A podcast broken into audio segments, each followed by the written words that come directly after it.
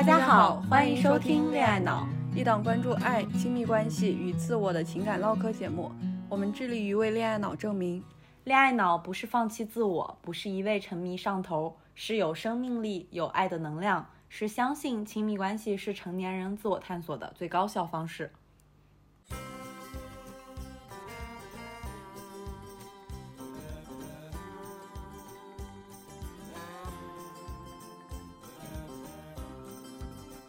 我是肖一，我是胡晓，我爱男孩，我爱女孩。我一直相信自己是个恋爱脑，我一直不觉得自己是个恋爱脑。我拒绝恋爱技巧，我依赖恋爱技巧。我是热乎乎的小狗，小狗天下第一。我是拧巴巴的小猫，小猫宇宙无敌。拧巴巴什么鬼？强行对仗。总之吧，就是说我们是完全不同的女孩，连性取向都不一样，性格喜好也全然不同。但我们相信，恋爱脑不是一个贬义词。亲密关系永远是一面镜子，照出自己的问题和最真实的样子。我们期待和你接上恋爱脑的脑电波。Hello Hello，大家好，好久不见。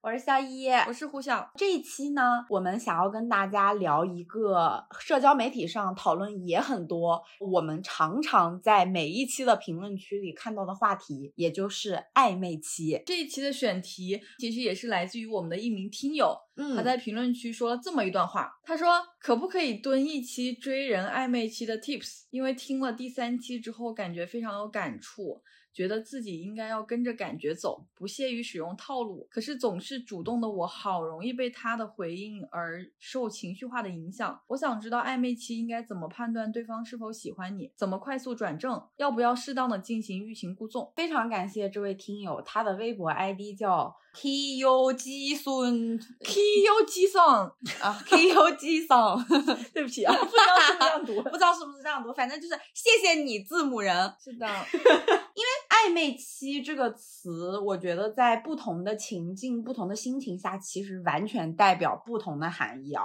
所以，我们这一期很想聊聊暧昧期的故事，大概就分为两个大类。嗯，第一个大类是这该死的暧昧期，真是太让人上头了；还有一个大类是这该死的暧昧期，实在是太折磨人了。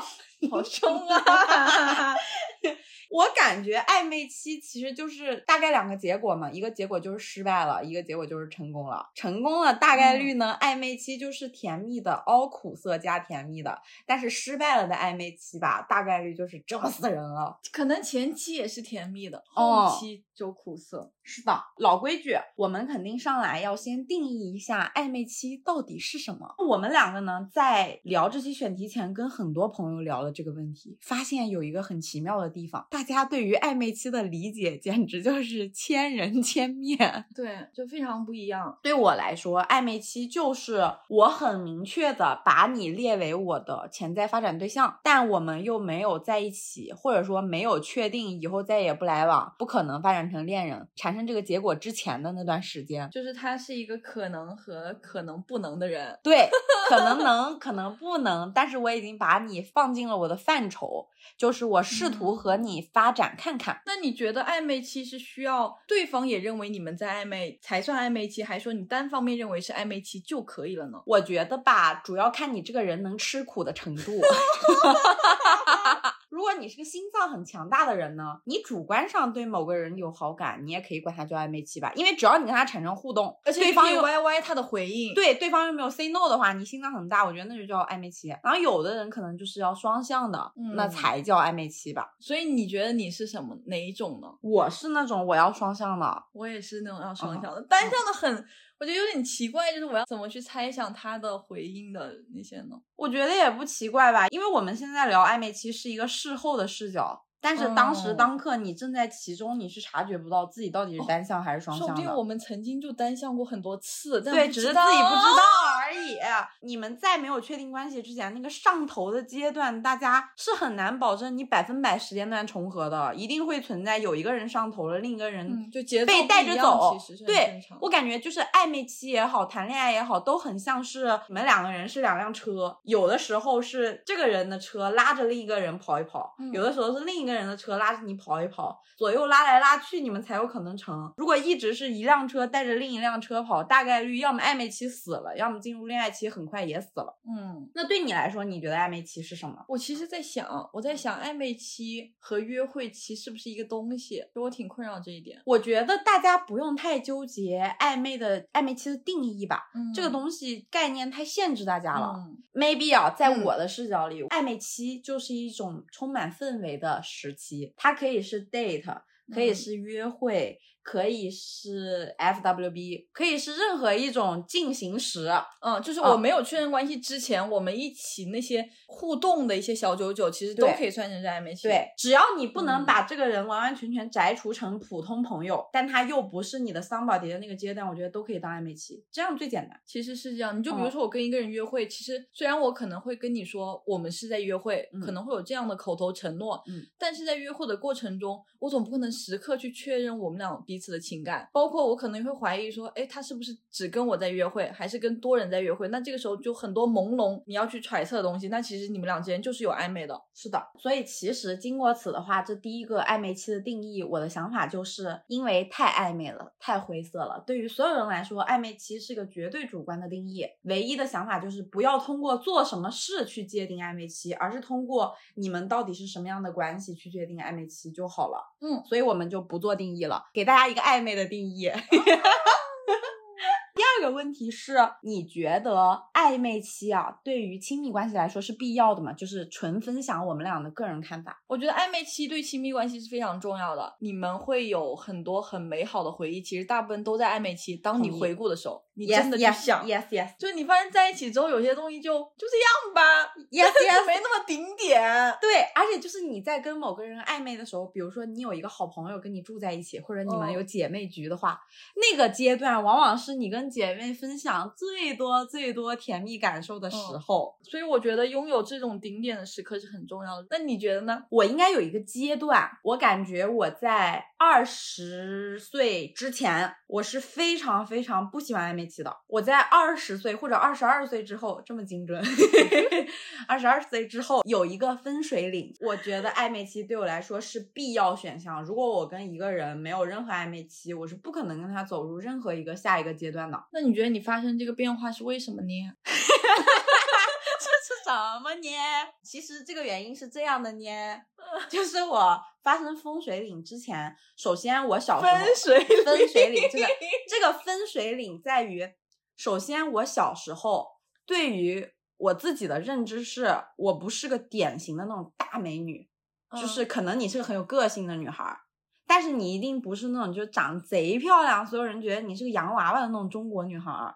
懂，不是一个校花级别的对对对对对对对对，而且你还有时候，比如说你背着一个好学生的名头，你有各种各样那种对于小孩来说非常沉重的枷锁。我二十岁以前是很难享受暧昧期中的失控的，就是失控。嗯，比如说大概几种情况，那个时候你年纪很小，然后你非常渴望恋爱的感觉，就是你满脑子想的都是，哎，我什么时候能谈恋爱呀、大家聊天也都是，哎，怎么谈恋爱呀？谁谁喜欢你，谁谁不喜欢你。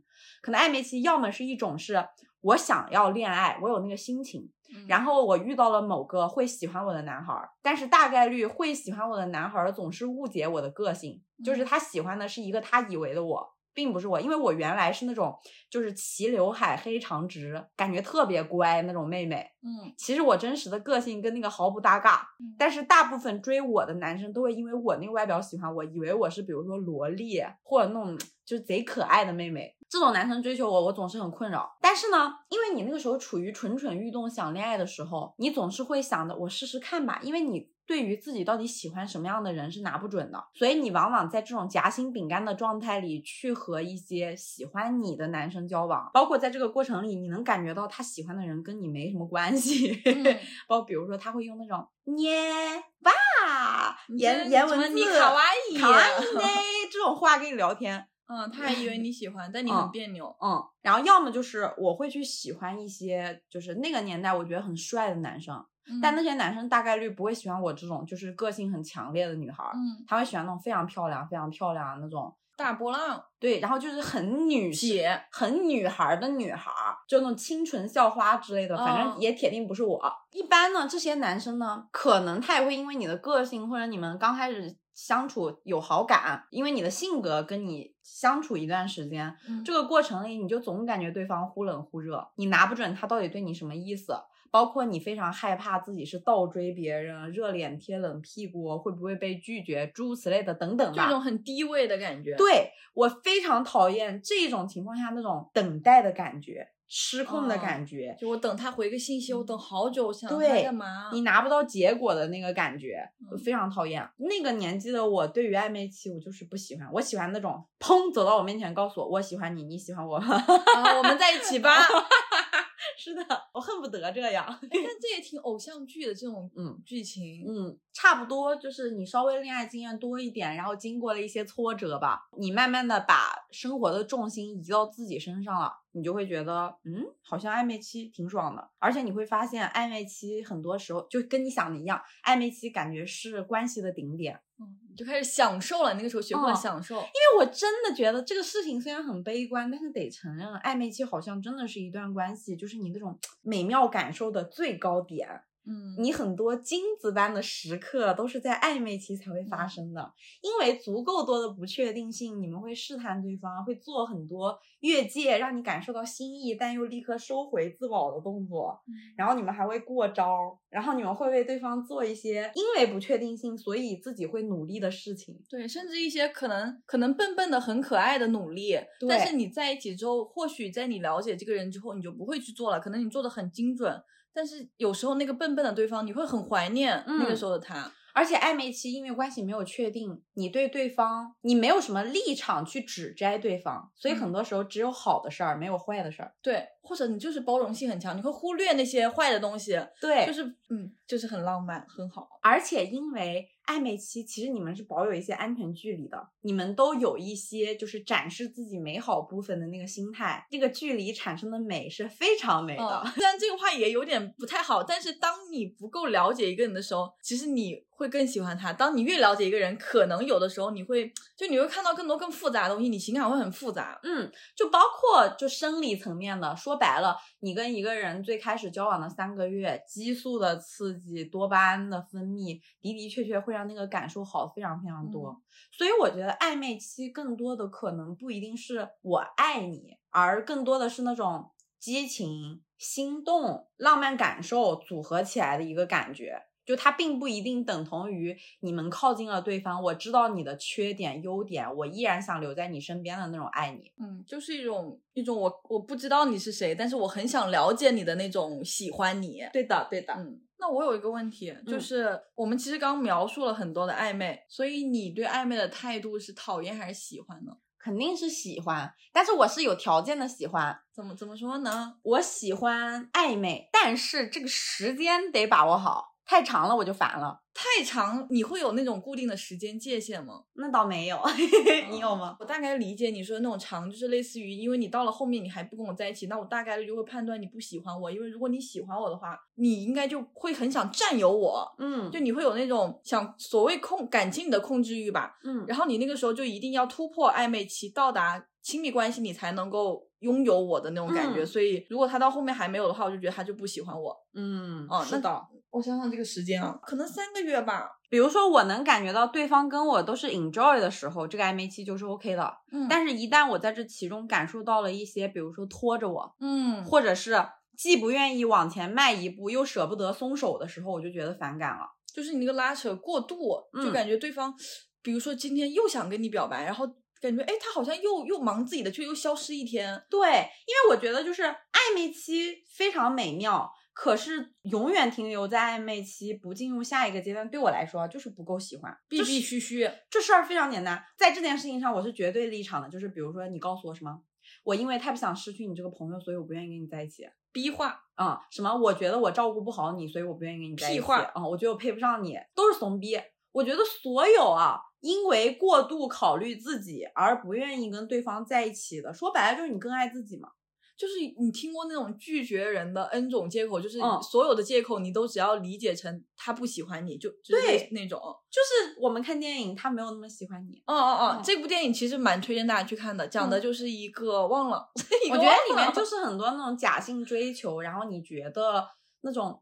好像是喜欢嘛，但总有那么一点不对劲，总是差一口气。对，实际上可能原因就是因为对方没有那么喜欢你，你不用去呃，在这些事情上去做过多的纠结。对，嗯而且包括我觉得暧昧时长稍微合理一点，不要拖太长。还有一点，对双方都有好处，是人一旦在暧昧的阶段里待太久了，能带给你正面反馈的一定是那种特别不合日常的、特别跳出来的那种惊喜、浪漫的感受，你才会持续的 enjoy 暧昧期。但是问题是。比起平平淡淡的谈恋爱，暧昧期的那种谈恋爱要求太高了。你要保持全神贯注、精力充沛的跟一个人拉扯暧昧，你才有可能持续给对方提供这种好的体验。嗯但是如果你到后来，比如说你没劲儿了，你进入一个就是比如说我已经跟你很熟了，我却跟你还没有走入下一段关系的时候，你很容易因为疏忽而让对方下头。懂你的意思。嗯，就比如说我跟你暧昧个一两个月，一个月吧，我就撑死了一两个月，我能在这个时候所有的都第一时间回你的微信，然后洗完澡立刻跟你聊天。但是这个东西拖得足够久，我跟你又没有下一步，我们没有足够多的连接，我可能真的就是洗完澡再等一会儿吧。看到你的微信，这个时候有工作，那我立刻去工作吧。就是一种把情感和新鲜感都消耗掉的感觉。对，嗯因为你你暧昧期的很多情感的的确确是漂浮在天上的，那个感情吧变得更加稳固，变得更加坚固，一定是靠你更了解对方，你离他更近，你们那个感情才会更深刻吧。不然确实现在人太容易走散了，真的很容易下头。主要是我经历过一很长一段时间，就是总在暧昧期下头。好的，待会讲讲，嗯待会说说。关于暧昧期进入恋爱期，我觉得是有必要的。还有一个点就是有一些体验只能在恋爱里获得，你暧昧期的那个心态你是感受不到的，但后面再说吧。嗯，对对，可能跟本期关系不是那么大。嗯嗯，那如果我们现在都喜欢暧昧的话，你有没有那种理想中的暧昧期的形象画面？嗯，首先时长不能超过三个月，哎，怎么 学我呀？三个月之后激情就会消退。嗯，就所谓那个 passion 嘛。嗯嗯嗯，嗯，然后拽句英文。对我来说，就是三个月以内，我们两个在这三个月里，除了线上聊天之外，至少要保证一周一次，哦，两周一次的见面，而且见面就是可以是朋友一起，也可以是一 v 一的，嗯但是得见面，得线下。我是那种暧昧期，如果你长期不跟我线下，只跟我玩线上，我会立刻下头的女人。可以理解，嗯可以理解。我没有办法通过赛博世界喜欢一个人，真的没办法。就是你在互联网上对我说那些小心思的话呀什么的，我就是轻轻一触动，啊，挺挺有意思，但真的没啥用，对我没用。我不喜欢互联网的有一点，是因为我觉得有些事情你不用说，你可以做。嗯，而且如果在同城还总是说，嗯，我就会觉得这个人其实不太愿意在我身上花精力，就是个嘴子。是的，而且我觉得暧昧的顶点不是在线上暧昧的顶点，暧昧的顶点是线下的顶点。对你基本上回忆暧昧的瞬间，大部分的还是你线下的一些什么小接触、小瞬间、那种小事情。嗯因为那个是心理、生理、物理三个层面，你们都会暧昧。嗯然后其次是对方会阶段性的向我释放他对我的好感，哪怕他不是很粗暴的或者很直球的也没关系，我们两个人能读懂彼此的那个表白，嗯，这个东西是可持续推进的。非常认可，这个很重要。就是你不然的话，你就会觉得又是单纯在追他。如果对方毫不回应的话，或者说，我感觉他只是把我当做他排遣寂寞的一个人，嗯，嗯，就是寂寞的时候有个稳定的对象在这儿，嗯还是那个度嘛不是因为寂寞才想你。是的，是的，是的。然后我想想还有什么啊？嗯，哦，就是我会在暧昧期做一些，比如说我想去见你，我就立刻去见你。嗯嗯，我想跟你去干嘛，我就立刻去。就是我会在一些时刻抛弃理性，抛弃照顾对方的感受，我会问我现在要去干嘛，你愿意吗？如果对方一到两次跟我说不愿意，我真的会下头。啊，嗯，哦，但是确实，如果这样都不愿意的话，其实你跟他也很难生活，因为这就是你你对你来说是一个刺激而嗯正常的事情。嗯，首先啊，我不会挑在人家工作时间干这些事儿，嗯，我一定是要么就是工作日的半夜，就能不能玩到一起？对对对这个还是很重要吧？懂了。你还有什么吗？需要对方反复给你反馈，嗯嗯嗯这一点我非常认可，而且我觉得我不止，就是我我我需要对方直白的给我反馈，就是我对你很有兴趣，对我非常喜欢你，我现在就觉得有点喜欢你，或者是我觉得我比昨天更喜欢你了。我一定需要这种直白的话，因为不然的话，就是我们我们俩性格不同嘛，就是你可能觉得意会就行，嗯，我不行，我很笨，你要确定的，对，就是微信问爱我吗？爱，对，不然的话我就是 get 不到。那你的暧昧期很明确啊。我还有一个特殊的点，可能不一定大家都有，我会希望在暧昧期的时候确认。他只跟我一个人暧昧啊，这个很重要。我觉得这个很重要，我忘记说了，这个很重要，很重要。如果他在暧昧期跟多人同时约会的话，我会觉得我们俩肯定做不了对象。对啊，他就是养鱼啊。嗯，比如说我自己也会经常约会多人，其实我会做得出这种事，千万不要骂我，我好害怕呀。不会，不会，不会。但是如果当我遇到一个，比如说我真的感觉还不错的人，我会首先把我那些所有的约会全部停掉，其他的。然后专心的跟他在这个约会期中、暧昧期中去互动。嗯，因为我觉得人的精力有限，暧昧期之所以宝贵，就是你把有限的精力、有限的时间，一对一的排他性的给了一个人，然后而且你是不确定的，你是不知道你的所有这些投入成本是否有回报的。嗯，但是因为喜欢，你愿意试一试，我觉得这才是暧昧期对我来说最刺激的一点。也是一人一谁，都说对。爱是送一百支玫瑰，也是让池底开花蕊，就 OK。人间的青草地需要浇水，内心的花园就不会枯萎。把最甜最好的滋味散播到。东南西其实上面我们主要就是聊了聊我们两个人自己对于暧昧期的一些理解，比如说暧昧期是关系的顶点，比如说暧昧期那个对我们最大的刺激，包括生理层面的三个月的多巴胺吧。然后下面呢，我们俩会去分享一些，要么是非常折磨的暧昧期的故事，嗯，要么呢是那些非常心动的金子般的暧昧期的故事。然后看看大家有什么想要分享的，也都可以随时在评论区给我们留言。嗯，那我们先说不好的，再说好的吧，先苦后甜。嗯嗯嗯。但是呢，因为我这个人呢，就是没什么不好的故事，烦死了。我跟你讲，这种人就是拖出去处刑。那我先听一下你的吧，我看看我能不能想起什么。咱就是拥有一些暧昧，让人受尽委屈，找不到相爱的 证据。真的有很多，就是我觉得我少女时期拥有非常多这种故事。我跟我初恋男朋友暧昧的时候，遭遇了一定程度的校园霸凌。嗯，然后呢，我有一个很好很好的朋友，我们叫她小月吧。她是我学生时代非常好的一个女朋友，就是那种我们会一起睡觉、一起出去玩、一起什么什么的女孩儿，好闺蜜子。嗯，对，好闺蜜子。然后呢，她是老师家的小孩儿。我们自己的老师家的小孩，我们关系特别好。然后呢，我当时那个初恋，因为他跟我就算是双向奔赴吧，就是暧昧期暧昧了有一段时间了。然后呢，他很喜欢我，我也很喜欢他。但是呢，他非常急吼吼的想跟我恋爱啊，但是我总觉得不够不够，要再等等。嗯，每一次我们两个因为这个要不要确立关系，或者说我有没有明目张胆的跟他在别的同学面前秀恩爱。这种鸡毛狗碎的事情吵架，因为我不喜欢在别人面前展示我跟你很亲密，嗯，我觉得没必要。然后我们俩现在这样相处也非常好，但是你总要一个就是确定性的答案或者怎么样，我非常不舒服。当时我的那个叫小月的好朋友其实也喜欢他，因为我初恋是个非常就真挺帅的，就是当时的他很帅，是的，很狗血。当时的他很帅，很招女生喜欢。他也不缺女孩喜欢，而且他是个性格很温和的男生，就是不是那种爹味儿贼冲或者很弱智那种啊啊啊那种年轻小男孩，不是，他就是很温和很沉默，但是一说话就说点重点那种人。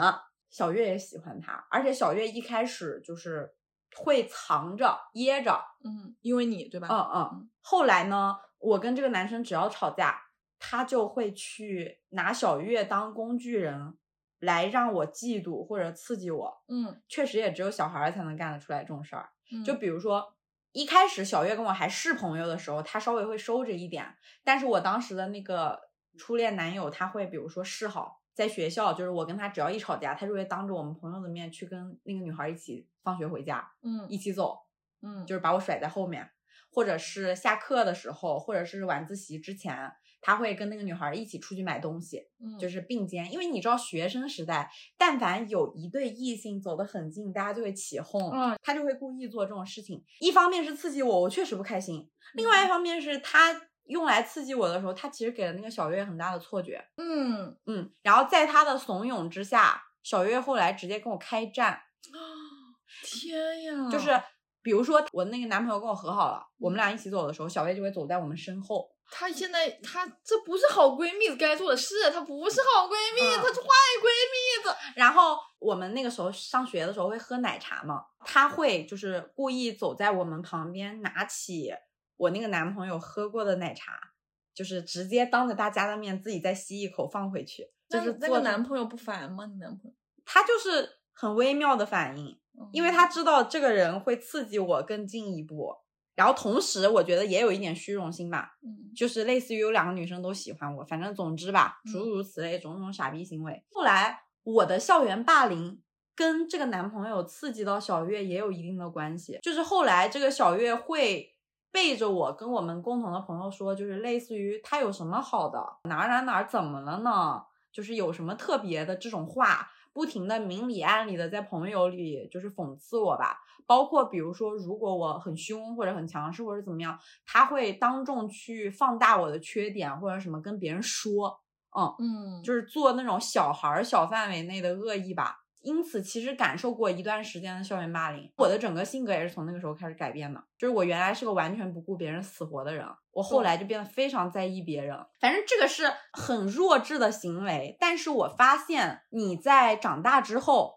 依然会有人做这种事情。一对异性或者同性，你们在暧昧期，如果对方没有按照自己的预期进行，你总是要找一个假想敌给他。我理解。嗯然后这个假想敌就很惨，嗯，对吧？有个小工具人。对，因为他能找来的假想敌，一方面可能人家真的对你有意思，嗯，对，嗯必然必然，不然谁愿意配合你的演戏呢？对，你在用自己的私欲，你只是为了刺激另一个人的嫉妒心，你伤害了一个喜欢你的人，给别人是错误的信号。我就非常非常讨厌这种暧昧期。暧昧期那就意味着两个人有平等的权利去确定这段关系的实现，而不是说我一旦做出了违背你预期的行为，你就用一个别的人来刺激我，搞一些嫉妒什么的，我都没跟你在一起呢。反正这种我就非常不爽啊。嗯，而且主要是我我现在听起来这是一点，另外一点就是属于你看他跟他找过来那个人，他们也算是另一种程度的暧昧期，特别嗯是在那个被找过来的人心中一定是暧昧期。嗯，就是小月那个，哦，那可能那个人真的就是我，我当时你知道，你刚刚说这个的时候，我想到我们的听友不会就是 这个情况吧？就是类似于、我又不知道对方喜不喜欢我，然后可能我这个时候非常低姿态，我在想怎么办？嗯，我还有一个故事是。我曾经被一个男生追求过，然后那个时候也处于我自己很想谈恋爱的阶段嘛。我对他不讨厌，也不喜欢，这些事都是我事后才知道的。因为我朋友很多劝我说，觉得他还不错，他又很喜欢你，我们你们可以试试看。我也觉得就是不要武断的拒绝别人，所以我会试着跟当时那个男生，就是我们俩去看电影或者一起出去吃饭，只是说如果亲密举动的话。就看自己感受吧，如果不好就不会进行了。他对我也挺有礼貌的，就是你感觉在我面前他是一个非常 nice 的人，哪怕我没有跟他在一起，他也是个不错的人类。懂，因为他是他们学院的所谓比较男神级别的人吧，他们学院又是那种就是呃女生非常多的那种学院，我们学院就属于那种就是女生一般很少啊。然后他来追求我，我后来才知道，在他追我的同一时间里，就我们俩可能也会，比如说发展到那种他每天跟你早安、晚安、午安，他会看我的课表，看我下英语课，然后来我们就是教室来偶遇我一下，或者选跟我同样一节体育课，就是上大学的时候，嗯，挺用心的吧，嗯，然后会来找你等等。但是同一时间，我后来才知道，他在追求我的同一时间，他们学院有别的女生在追求他。嗯，然后同时他肯定也没有直接的拒绝，对，一是一是没有直接的拒绝，二是比如说他在我这儿说我冷落，我说我最近有事儿，可能这一次咱们就不出去了，或者怎么样，他就会转头去找那个女生，说白了，那个女生成为了他的备胎。怎么都是这种啊？嗯，我觉得人类就是你太不能在自己身上准确的锚定自己的位置，你就会把这些东西放在别人身上。就是我在你这儿获取不到认可，获取不到反馈，我就要去找另一个人等在那儿等着我。我之前，嗯，虽然我没有故事，但我听我朋友分享过一个类似的备胎故事。工作了已经，嗯，男的和女的在约会，嗯，约会了，比如说大概三个月，就是一些暧昧拉扯，但一直没有确认关系。忽然就是慢慢的两个人开始联系淡了，嗯，然后呢，女生也没有太在意，就觉得可能就是处不了吧，那算了。然后大概隔了半年之后，这个男生又回来找这个女的了，就是说就是又非常热情。然后后来这女的就问了他，嗯，然后才知道原来这个男生离开了半年多是去恋爱了，但是现在分手了，所以又找他继续想回到那种暧昧的状态，然后约会什么的。你知道我就一个感觉。就是人的精力呀，还有爱呀，什么真的是有限的。大家都有那种我非常想要谈恋爱的那个冲动的阶段。如果你在这个时候是以狩猎的方式去看我身边能够到的、能找到的心动对象有哪些，然后我试着心动一把，你的那个暧昧期大概率都不太好。是的。对呀，你想，无论是刚刚提到的小月，还是那个后来又被找回来的女生，还是那个追我的所谓那个男生，他们学院等着他的女孩，他们的视角里一定都是忽冷忽热的。但现在是不是很多关系里都是这样？就是养养鱼吗？类似于他要养好几个。对，就像我们之前聊过的，这个趋势其实是因为大家更关注自我嘛。互联网啊，包括我们现在的种种社会环境，让我们每个人只关注自己。你很少会有那种非常勇敢的，你奔向另外一个人。你永永远远是我奔向你，我。会不会损失什么？永远带着后半句，就是爱的消亡。我之前有一个关系还可以的朋友，嗯，他每跟一个男生约会，然后他发现他特别喜欢上这个男的之后，他就会害怕自己会被这个男的拒绝而失落。为了填补这种失落，他就会立刻去刷软件 date 另外一个人，然后相当于他一定要给自己留一个备手。但我觉得我们说的这些。嗯，很多时候都还不够痛苦。我觉得最痛苦的应该是在暧昧期里被别人当备胎，或者在暧昧期里那个更想要获得确定答案的人是最难受的。嗯，就比如说暧昧期里你们都在暧昧，肯定会有一个人比另一个人更想要这个关系进下一步。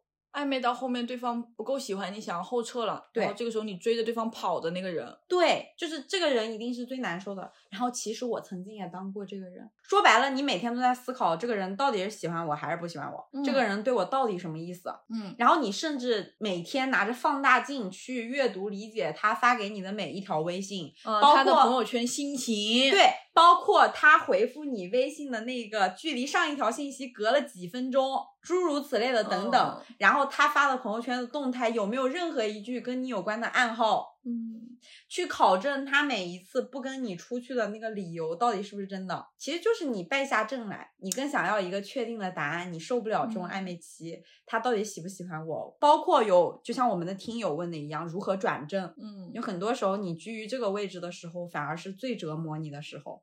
但我感觉，往往基于这个位置，结果就是你基本上不会跟这人在一起。对，只是在没拿到确定答案之前，还有期待。对，而且那个刀子没砍在你头上，人就是趋利避害，你只会往对自己有好处的想，就是角度去想啊。对你疯狂的想，我当时这个故事怎么说呢？这到底算不算个非典型故事呢？我拎不清。你说一下我听。嗯。有这么一个人吧，他算是我的学长，我跟他工作、生活都有非常多的交集，相当于我跟他在大学的前几年，我们都只是朋友，没有任何别的关系。但是因为我们两个可能脾气很相似，性格很相近。所以对对方很了解，性格的共通点都是那种，如果在外部世界里你很不希望让别人难堪的人，那个场子里你会出来让大家都不尴尬的人，甚至是为爱作揖的人。我跟他的关系一直以这种亲密好友的关系相处吧，相处挺久的。他谈恋爱呀、失恋啊，我谈恋爱什么，彼彼此都知道。但这不是一个有达以上恋人未满的故事，我觉得我从来没有意识到他对我有意思，他也没有意识到我对他有意思，一直到我大三、大四那个时候，我有点发疯，我想换专业，然后我什么都不想要了，我现在拥有的我都不想要了，我就是想换一个行业，发疯。当时我去考试，考试的结果就属于是那种运气不好栽了。我非常痛苦，因为我觉得为什么会有人努力得不到回报的事情，我就非常痛苦。那算是他认识我这么久以来，我第一次示弱吧，就是我不再是一个强悍的人，我是一个真的不行，我没电了的人。是从那个时候开始，我才意识到他开始对我做一些，嗯，总让我觉得意义不明的事情吧。比如说，他会在你非常沮丧的时候，不停的用各种办法来陪你吃饭、陪你聊天、陪你玩儿。就是分散你的注意力，嗯，而且只有你和他，他会在自己其实很忙、很不舒服、很难受的状况下，为了陪你就硬撑着。就说一个具体的细节吧，当时我刚出了结果，我不开心，正好是清明节吧，他说我们去求神吧，去求求老天爷，求神拜佛，可能是你以前在神仙面前积累的善缘太少了。其实只是因为我在学校关了非常久，他希望我出去走走，嗯，然后他就在他。应酬完完全全通宵了的情况下，他什么都没说，来学校接我，我们出去去爬山，爬完了山，他也不让我走，带着我去吃饭，就是我全程处于一个六神无主的状态，他就领着我往前走。因为我平时的性格是那种张罗式的人，反而这个时候我变成一个被他张罗的人，然后领着我去看电影，领着我去吃饭，吃完饭又带我去干嘛？就是他已经累到在我旁边感觉摇摇欲坠，然后我一问他，我说你还好吗？他说没事儿没事儿没事儿，就带着你，希望你开心一点。一直到我回学校，从那以后就经常就是大半夜的说出来吃个夜宵，哎，出来吃个烧烤，就是逗乐，都是一对一的这些，嗯嗯，而且很多时候是那种，比如说我出来了以后，学校有门禁嘛，到太晚了我已经回不去了，但是他不会做任何越界行为，一点点，连什么牵手啊什么这些越界行为都不会有，我们两个就会去学校对面的那种捏脚店，那个捏脚店是那种你能睡觉、能看电影、有饭吃，就非常好的那种，我俩就是开一个双人间，一人睡一张床。嗯，然后各自按摩、吃饭、看电影、睡着。我可能半夜我会起来把他手机充上电，因为他要上班。他第二天早上睡醒了，他也不会吵醒我。他出去，然后去上班就离开。我们俩也不会，就是比如说他到了以后说，我到办公室了，我说我回学校了，不会。就我们俩之间完全不会平时聊微信，但是他总是会这样偶然出现。真的，我觉得当时我少女怀春给我太多信号了，包括中间他发现我的状态好一点了以后，他就消失了。就是我们俩也不会聊微信，他也不会再来看我，也不会再找我出去玩，我也不会找他。一直到我快毕业前，我过生日，因为我的生日正好总压着毕业季。他因为前一年忘记了我的生日，在我毕业那一年的生日，他就疯狂想要弥补，只是因为我去年的一个玩笑话。完了以后，我生日当天，他做了一些不合时宜的安排吧，最后就来找我给我过生日。然后他喝了酒到我面前，就一直在重复一句话，就是你要开心哦。嗯，谁不多想啊？我就想问。谁能不多想啊？而且基本上他已经是一个打工人了，很疲惫了，但是总在半夜把那仅有的时间拿出来跟你吃饭、吃宵夜，各种等着你。因为我现在上了班，我才明白，我如果不喜欢你，我真的不会把我上班之外可以用来休息的时间拿来陪你。是的，然后这些已经到这儿了吧？我觉得要是你，你也会疑惑吧？我应该就会觉得他喜欢我，然后我就心里笑死。对，然后我就会一直很疑惑，主要是我们两个没有那种日常联系，一直到我离开学校前一晚，我所有事情都结束了，就是我跟同学也告别完了，行李都打包走了，我第二天早上要七点的飞机去云南旅游。大哥有意思，大哥消失了十几天，突然出现了，发微信九点多快十点的时候说东西收完了吗？我说收完了，寄走了吗？寄走了。然后说，人都见完了吗？我说见完了。他说明天几点飞？我说七点。把所有一通完了以后，说我在学校门口烧烤店来吃烧烤吧。这也没说别的。我去了以后，他就坐在那儿，就是这个人是在确保了他的到来不会打扰你任何正常的情况下，才告诉你他已经坐在那儿了。嗯，然后我就去烧烤店坐在那儿，我俩也没说什么，然后就吃饭，吃着吃着他就哭了，然后他还是一句话不说。我当时我的情感已经到了一个顶点，你知道吗？就好喜欢他。哦，我真的很喜欢他，我有很长一段时间我非常喜欢他，他性格非常非常好，就是他是个很有人格魅力的人，我觉得是人是男生是女生应该都会很喜欢他。他也不缺女朋友，而且某些层面上在外人视角里，我们俩是完全不同的人。我是那种贼靠谱的人，他是那种贼不靠谱。我以为大哥这个时候要说什么了，你知道吗？急死了。我当时就是我是一个非常理智的人，当时已经属于是我第二天离开这个城市，我们俩以后的人生规划没有任何交集的，嗯，也有可能长期异地。我当时真的有一瞬间，我觉得如果你今天晚上跟我表白，我就会答应，我不管，嗯，不管，好喜欢，对，嗯，然后而且我平时会很谨慎，我回复他的东西我都会想一想，就是我我很明白这件事对我来说已经是暧昧期，因为你太暧昧了。结果大哥一句话没说，就是纯哭，对，纯哭，然后还假装没哭，然后就继续吃饭。那个时候我准备去考北大，就是我不想去上班，我还是想试一试北大。大哥就说这种话，就是别担心了，到时候我去北大接你放学。嗯，像嗯，还是很暧昧啊，这个对呀，很暧昧啊，在干嘛？然后我也哭了，他说别哭，又不是见不上，只不过以后不是从某某某个区到某某某个区这么近了。因为他工作就直接在我上大学的那个城市啊，嗯，我当时我就老娘都郁闷了，你知道吗？这是我觉得我觉得最郁闷的暧昧期。嗯，因为你那那个时候你是非常想要一个答案的，他又太熟悉我的性格，我也太熟悉他的性格，我有一点弱弱的，我不想比他先就是揭露我自己的心意，因为我能感觉到你如果藏着我也藏着，我不想我不喜欢这样子的感情推进进程。说白了，这个暧昧期就不符合我的标准，他没有给我积极的回应和给我一些信号，没有，所以你肯定不会去多踏出那一步。对我不会，这个事情还没完。他送我回寝室已经大半夜了，然后我说抱一下吧，嗯，然后我们俩就拥抱了一下，哦而且非常遥远的拥抱了一下，嗯嗯嗯，然后我就哭了，哭完我就回寝室了。他第二天要上班，但他没有睡觉，因为他怕我睡过头我的飞机。然后早上五点多的时候给我打了非常多电话，就是嗯让我起床去赶飞机，不要 delay。然后我走了，他才睡觉，因为差不多他我们俩吃完饭已经三点多，快四点了。嗯，他再回到他的住处什么的，应该已经早上四点多了，他也没有睡觉，就等到五点多六点喊我起床。天呀，就是这够暧昧了吧？不是我，其实我跟你讲，我现在讲这个故事，我都有点忐忑，因为一直没有捅破我，到现在为止，我都不知道是不是我自己的一厢情愿。就我我其实，在你讲的过程中，我也在想说，比如说，如果是好朋友，嗯，能不能这样做？不管不管同性或异性吧，就算是好朋友，我也做不到对对方这样。对啊，哦，还没结束，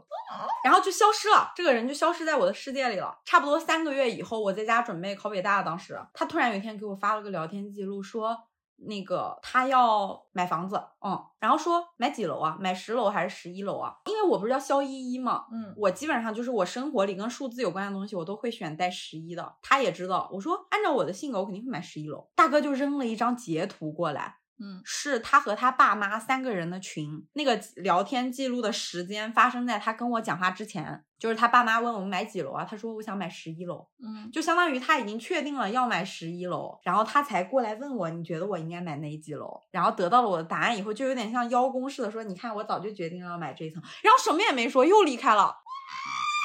就是我觉得这究个暧昧极拉期扯。这个暧昧期都有有几年了得。哦，到那个时候已经快两年了吧，一年多我两年。你知道我今天我讲这个故事依然很忐忑，就是嗯我不到现在我不知道是不是我一厢情愿，但是我释怀了。我因为我讲了这么多具体的信息，他如果听，他一定猜得到我说的是谁。哦，太具体了，所以我现在的心态就是，如果他不会听听这期播客吧？不知道，如果他听得到，我觉得当时的我就是喜欢他，只是我不喜欢这种纠结暧昧，就是你没那么喜欢我，你才会这样做。我脑子也很清楚，包括后来我还单身的时候，他会在比如说每隔两三个月，他喝多了酒就会给我打电话，就是说一些扯一些有的没的，但完全不会说一些根源的东西。就还是跟以前一样。对，就是他总对我说你要开心哦，我也总对他说你要开心哦，就我们俩感觉像两个苦逼，天天对着对方你要开心哦，谈恋爱或者什么也都会告诉对方。后来我真的谈恋爱了以后，他再问我说谈恋爱了吗？我说谈了，然后他就没有再找过我了，一直到他自己又谈恋爱又分手了，他又找了我一次，我以我男朋友的名义稍微拉远了一点点距离。其实我一直到他后来就是每两到三个月还给我打电话，我又且是单身的时候，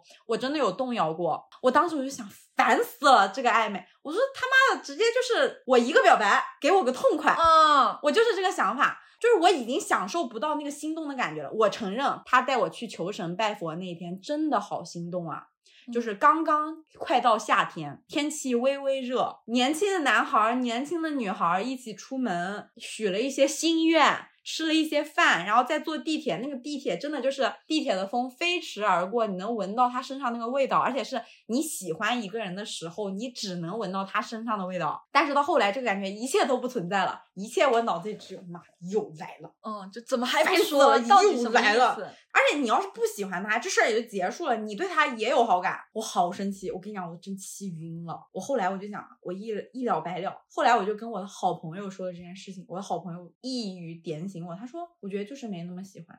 你特别喜欢一个人的时候，虽然有很多困难，哪怕你的理智告诉你我别跟这个人在一起了，但是你情感上就会有冲动啊。是的，你会哦先想说再试一试吧，再嗯努力一下吧。而且我们越长大越有所保留，就是因为你这个人不值得我冒一点险，你这个人不值得我承担任何风险去对你跨出一步，因为对我可能有损失。比如说，他如果选择我或者告白，很有可能面临我们两个得决定换城市，对，诸如此类等等嘛。就我现在是很 peace 的看待这个心态，我也很希望跟这个人成为很好的朋友，永久的朋友。但我只是觉得这种暧昧对一个喜欢你的人来说太残忍了。就你想，嗯我还属于那种比较理智，我俩也不算倒追吧，我都觉得很痛苦。包括一些时刻我在猜的时候很煎熬，他到底喜不喜欢我？我回复这句话的时候，是不是这样能显得我自己更有魅力一点？这样是不是能更显得我有个性一点？就是你总会想这些。你出门见他的时候该穿什么？哎呀，他突然到来，我今天这个妆有没有花？就是你会被这些牵动的，现在我都不会了。但是按照你的性格，其实你是会主动捅破的。对我是会，只要他给我释放一点明确的信号，而不是像他这样，他主要是给我太多疑问了。对，但我觉得确实，就如果大家任何人啊，听到现在，如果你们在关系中有这种非常疑惑性的存在，你不必捅破，嗯，就直接走就行了。他如果不来追你，那别追，就就错过吧。是，的，我现在真的觉得，就是暧昧期的核心就是不要勉强。是的，你但凡感觉到任何一点点勉强，就是不对劲。我想知道你听了这个故事，你什么感觉？我好讨厌这个男的。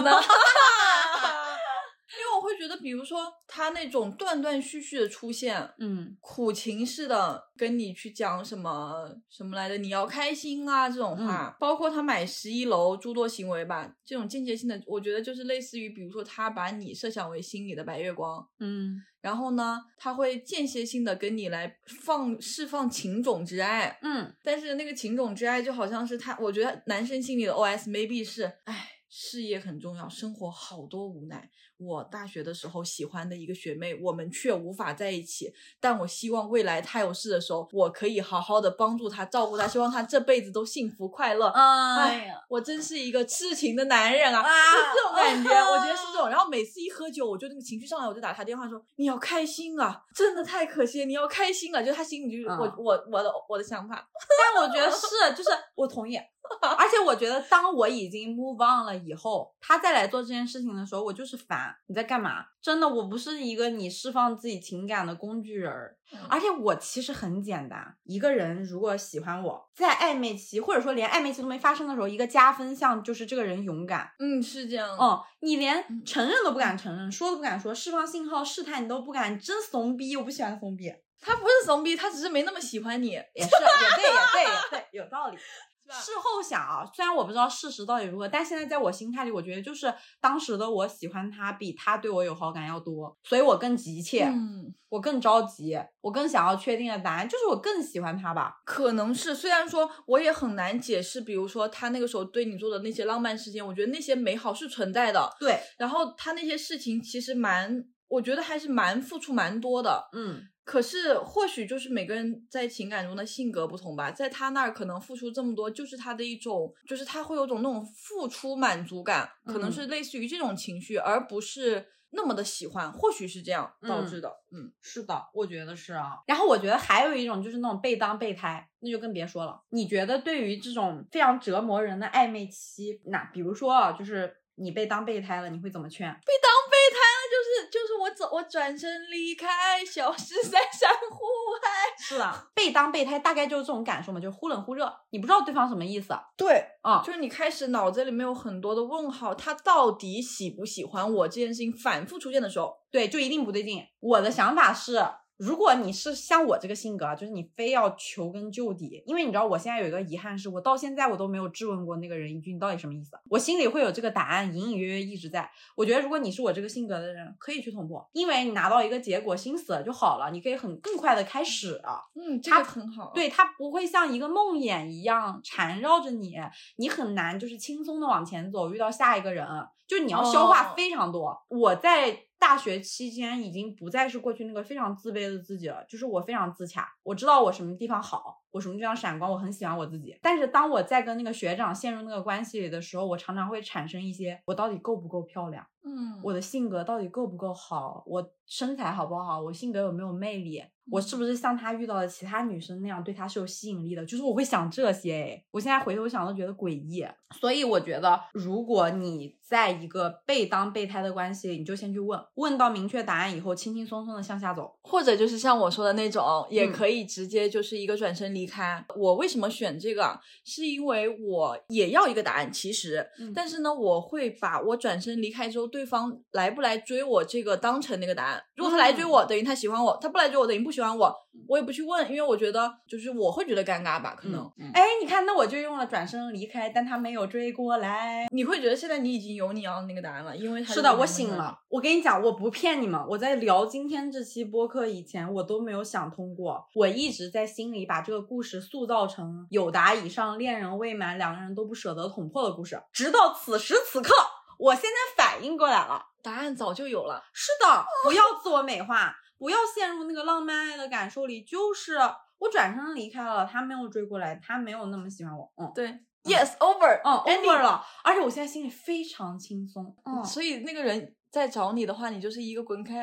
哎，那倒也不必，我只是觉得，嗯，确实这种事情好像更容易发生在你对自己都想不明白的阶段。你对自己没有把握，你对喜欢一个人更没有把握。是的，包括你对这些对方反应的判断，你这个判断价值体系是需要不断的经验总结出来的。嗯嗯。然后我觉得就是其他情况可能都很复杂，我们后面可以慢慢聊。但是对备胎这件事情，我小时候有一句非常土的。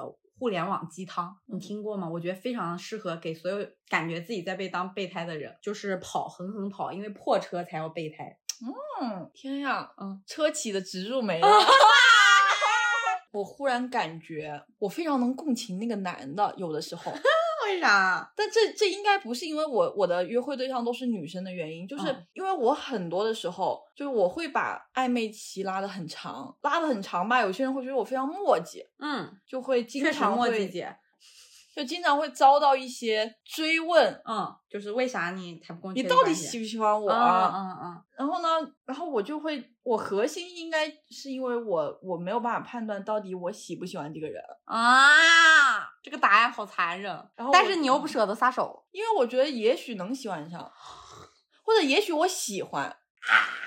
但是其实就是我们聊到这里，我为什么讲这一点？是因为我感觉在那个时候，我作为这个暧昧对象的另外一方的时候，嗯，那我应该就是不喜欢这个人，或者不够喜欢，或者不够喜欢他，所以我才把这个战线拉得非常长，所以我没有办法给对方一个呃很肯定的答复。嗯，我觉得是，而且你知道暧昧期有一个特别的点啊，就是人是会寂寞的。你在寂寞的状态下，你就总想要找一个陪伴。一旦你有了这个心态，你会放低门槛或者标准。就可能最理想的状态，肯定是我一下 fall in love，就是某个人了，嗯，你就开始我就跟他暧昧，对，热血朝天。但现实大部分情况下是这个人还不错，可以交往看看。然后我又很寂寞，正好对对，在这个过程里，可能你觉得啊，可能是缺少时间吧，啊，可能是啊，我还不够了解他吧，啊，可能处着处着就好了吧。你有好多这种借口来为自己开脱。我是觉得这种状况下最容易发生这种战线无限拉长的。正常的暧昧期应该是你们积累心动点的过程，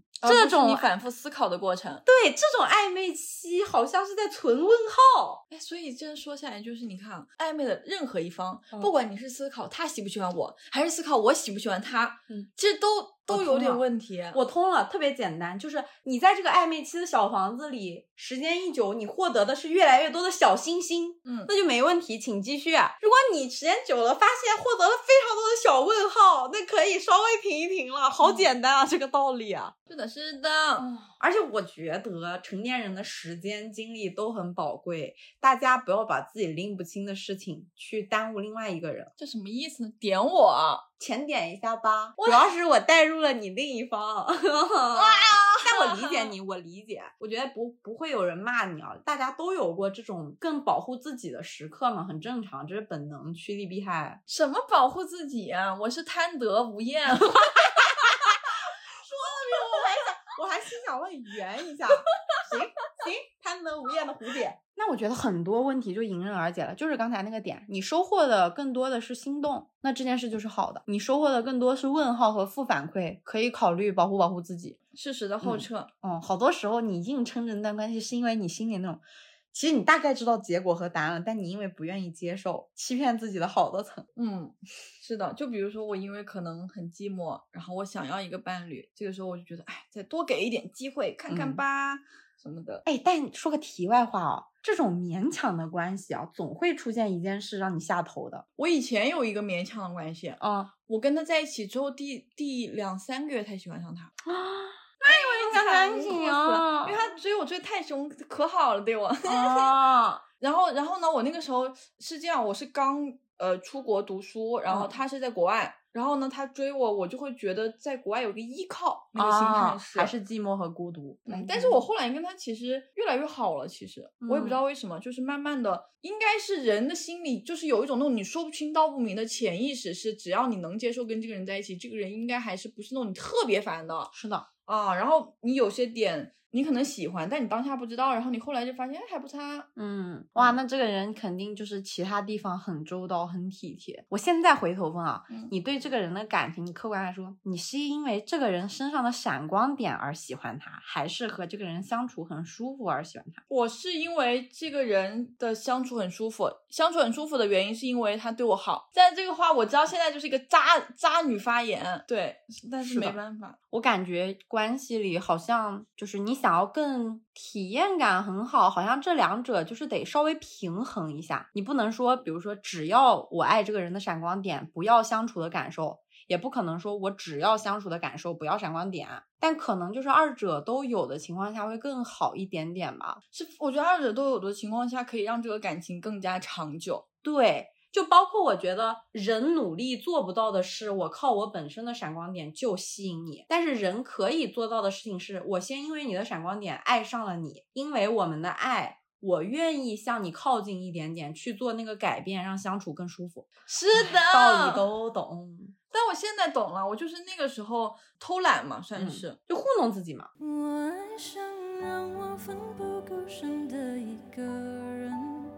我以为这就是我所追求的世界。然而横冲直撞，被误解、被骗，是否成人的世界背后总有残缺？那我们就聊一聊一些比较好的暧昧期的故事吧。好的，好的。其实我觉得暧昧期的心动故事应该很多，包括 crush，crush 其实也算暧昧期的一种，只是它可能时长度不一样。对，或者稳定的和一个人 crush 才能叫做暧昧期。哦，对对对，对，反复产生多个 crush。我有，我有非常多，我务虚大师。讲吧讲吧，暧昧期吧，或者恋爱前你感受到那个心动。和你关系结束时那个心碎 是成正比的，嗯，就是我的恋爱经历最后结束的到目前为止都有点惨烈，就碎掉的时候，我简直就像地震了，我整个人我都经过了以年为单位的灾后重建。但是我现在回头想，当时我们报这个选题的时候，我在家想，我脑子里冒过了无数个，就是真的那种你觉得。哇，金子般的时刻，我现在依然能想起来。想到的时候，你依然觉得很幸福。啥呀？我来说一说，我要每一段都说一说。好的，就首先我谈过校园恋爱嘛，嗯，校园恋爱的甜，大家就更不用说了。尤其是你长大以后，你成为一个就是伤痕累累、充满垃圾的成年人，你会对校园恋爱的心痛觉得离你遥远但又美好。我跟他当了一年多的同学，我都不认识他，因为我那个时候就是眼长在脑门上，我只认识坐在我身边的人，我不认识他。然后我们一起去春游，骑自行车去春游，因为我摔过跤，所以我骑自行车不敢骑特别快，他就会沉默的骑着他的山地车，穿着他的小衬衣，然后什么裤子，还有小板鞋，就是完全是我的心中理想 look，就那种校园男生的 look，、也不说话，就是默默陪我骑在整个车队的最尾端。我靠，他这种默默陪伴非常加分哎，就是那种我做，但是我也不跟你去显摆，我也不去说，就是人好话不多这种感觉哦。我们快回城的时候说，我们去一个地方歇一会儿吧，就大家都把车停在外面、嗯歇了一会儿。等我出来的时候，我的自行车被偷了，然后当时我就很崩溃，特别难受。嗯他就一直在安慰我，就是用那个年纪的方式安慰你，说一些蹩脚笑话等等啊。嗯后来呢，就因为这件事情，我们俩走近了。然后我们俩熟的那一年，正好遇到中秋节，我家里来非常非常多客人。我是那种从小会因为我们家来客人总跟我妈吵架的人，我就非常沮丧。那天我跟我妈又吵架，我自己一个人躲在我们家前面楼上的小房间里，就是流眼泪。当时我们还在用那个翻盖诺基亚手机，啊，我懂，就是不是智能手机，那个时候还没有微信，也没有 QQ，我们之间的就是打电话，然后发那种一条一条短信，屏幕还是那种绿色的或者灰色的那种屏幕。他给我发短信说：“你今天中秋节在干嘛？”我说：“吵架了，和我妈。”他说：“那你还好吗？”我感觉那个年纪的他是比同龄男生要成熟一点。他说：“那你还好吗？”我说：“还好，就是有点沮丧。”他说：“你身边有播放器吗嗯？”我说：“没有。”他说：“那你给我打个电话吧。”嗯然后我就说：“打你电话干嘛？我又不想跟你聊天，我好没情商。”嗯然后我想跟你聊天。他说：“你打一下呗，求你了，就打一下。”我就打了。打完以后，他不接电话，嗯但是我刚打我就明白他什么意思，是我一个电话拨过去，就听到方大同版的《红豆哇，好浪漫，就是相当于他他他故意想让你打他的电话。》，而且是方大同 R&B 版本的那个《红豆》，是他的嗯彩铃。嗯嗯嗯，他就是故意不接电话，但是让我打他的电话，用他的彩铃给我放了一整首歌。嗯就是为了让我听歌心情好一点。嗯，我从来没觉得方大同版本的《红豆》那么好听，就是你知道，时至今日我都能想起那个旋律，到时候给大家放一下，真的很好听。而且你知道最最好最好笑的是，那个时候我们很小嘛，然后彩铃是只能放一分钟的，嗯但一首歌有四分钟。他为了持续的让我听音乐，就很笨拙，说你再给我打一个吧。然后嗯大概就是他主动 Q 我，打了好久好久，打了十几分钟吧。嗯电话以后，他就没有再 Q 我了，嗯因为我感觉他可能想着怎么总是我让你再打。嗯过了一两天，我又遇到了个什么事儿，算是我第一次主动对他表达心意吧。我给他发了个短信，我说你在干嘛？他说没干嘛，发呆。我说我能给你打个电话吗？你别接的那种。哦，你俩你俩好上了。然后他就秒懂了，然后他就给我发了一个，就是当时你用符号拼的那种表情包。我就躺在我的卧室，他躺在他家，然后我就一遍一遍给他打那个电话。我靠，好上头！我现在磕死了。然后他可能到后来就是突然有一次我打了以后，他就接了那个电话。他说：“这个歌这么好听吗？”我说：“也还行吧。”就是你能知道那个时候是非常非常心动的。嗯而且方大同那个台词是“还没为你把红豆熬成缠绵的伤口”，而且他不是王菲那种很尖很尖的小嗓，嗯那种很温和，导致虽然那个男生唱歌都跑调，就嗯导致我现在想到他，他在我眼里的声音的代名词就是方大同的《红豆》。你知道，你知道，我现在能想象到那个《花束般的恋爱》里面有一个场景，是那个女生跟男生约会完回家之后，然后她躺在她自己家里面那个床上，午后阳光还是清早吧，阳光洒进来，黄黄的房间，她就抱着手机，然后翻来覆去，我就觉得你就是那样，但是很心动吧？嗯，还没好好的感受雪花绽放的气候，我们一起战斗，会更明白什么是温柔。还没跟你牵着手，走过荒芜的沙洲，可能从此以后学会珍惜天长和地久。有时候，相信一切有尽头，相聚离开都有时候，没有什么会永垂不这样我们来接力。嗯你刚刚讲了学生时期，我我现在想到一个学生时期的，我来嗯补。嗯我跟我的初恋女友，嗯那个时候呢，我还不太懂女同性恋是什么。嗯我们在一次聚会上，那个聚会就相当于可能是不同班级的人组在一起，周末然后去 KTV，、嗯。在一个包厢十几个人，我还记得那个聚会大概粉粉粉的那个厅里面，一堆小孩儿，嗯。高高一的时候，嗯。然后那个时候呢，我就是很尴尬，因为几个不同的班的人聚在一起，有些你不熟，他嗯。们就是那种反正比较游子的那种感觉一起，我就很尴尬。然后突然我就发现，就是那一堆里面有一个女生，嗯好像她也有一丢丢的尴尬，嗯而且她特别好看，就是因为因为她是那个，她其实挺有名的，因为她是那个叫什么吉花，哦哦，吉花懂年级吉花，年级吉花，因为那是嗯年级，对，年级吉花。然后我就觉得，就觉得特别好看。然后我就发现怎么的，我们俩就一起眼神互动，嗯我们都没唱歌，嗯别人在唱。他忽然他就走过来，就拉着我的手，嗯他说：“咱俩跑吧。嗯”他走，然后我说去哪？他说附近有个电玩厅，啊啊啊，咱俩去玩吧。然后那个时候本来就是夏天，其实有点出汗，我都很紧张。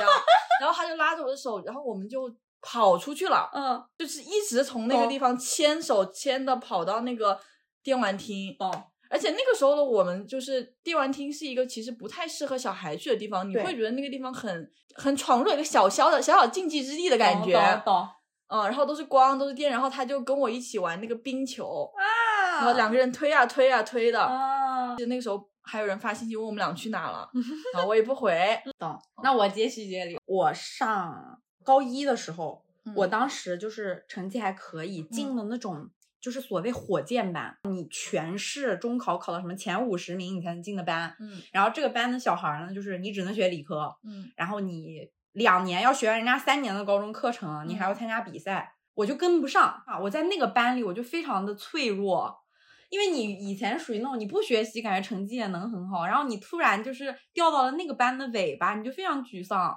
我跟我当时那个暧昧的男生，我们两个的班在对角线，他知道我在班里比较受困，就是成绩跟不上。然后他那个时候就是刚上高中，虽然不在我那个班，但他比较跟得上趟。我们两个就有一个习惯，我们俩会在每天晚自习的时候交换给对方做的时间表，还有笔记本，还有交换日记，嗯，就是一边谈恋爱一边共同学习。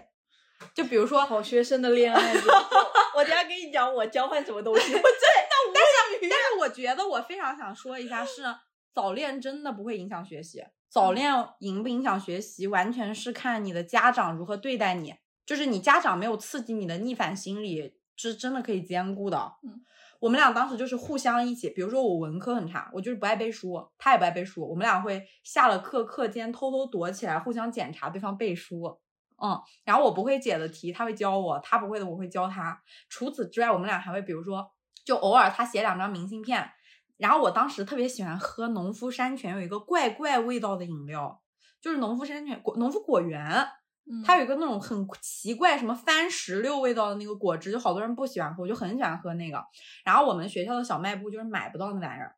他当时骑车上学，他就总是会中午从别的地方买一瓶那个东西，然后写一张小小的卡，从我们班门口，就是坐在窗边的同学敲敲他，你好，能帮我把这个递给谁谁谁吗？我操，好台湾校园偶像剧啊，有点爱，浅爱。就窗边的同学都会用那种，嗯，嗯这个眼神，然后把那个东西递过来给你，然后他就离开。然后可能我晚自习的时候，我会送个小蛋糕或者什么，然后加上笔记本给他。而且那个时候我们俩会写交换日记，比如说，我觉得你今天学习不认真，我觉得你今天耽误事儿了，或者我觉得你今天做哪件事让我不开心了。我们两个写一本日记，就是他写一页，然后给我，我看到了以后我再留言或者我再分享别的，嗯就有点像你没有手机，但是用这个东西。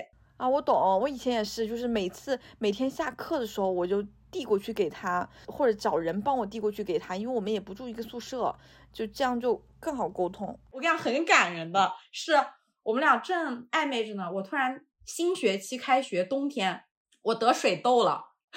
我上学第一天只上了半天，我就得水痘了，我就回家了。而且那个时候你没有手机嘛，不知道怎么跟对方联络，因为上高中了。他就很着急，就来我们班也找不到我，怎么也都不行。后来他想了个办法，他跑到另一个班去找我的好闺蜜嗯老垮，嗯，然后让老垮借关心我的名义，下了晚自习回家，用他爸他妈手机给我妈打电话。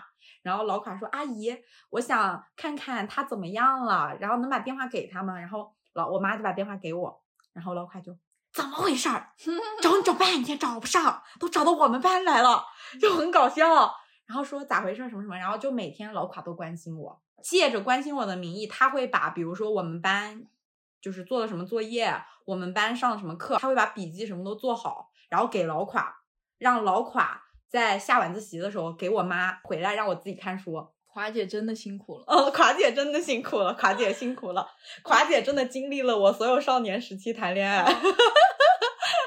垮姐为此留了很多那种现在读起来会脚趾抠地的留言板。我水痘起的特别严重，别人水痘一周就好，我大概好了二十天，就是我眼睛里什么内脏、嗓子都长。等我好了以后，我大概吃了二十天白水面条我就很馋。那个时候你上学，你的。就是零用钱是定额的嘛，他就会问我说你想吃什么？我就是生病的时候，每天晚上就是有垮姐传递信息的时刻，我都说啊，我想吃什么，我想吃什么，垮姐就会告诉他。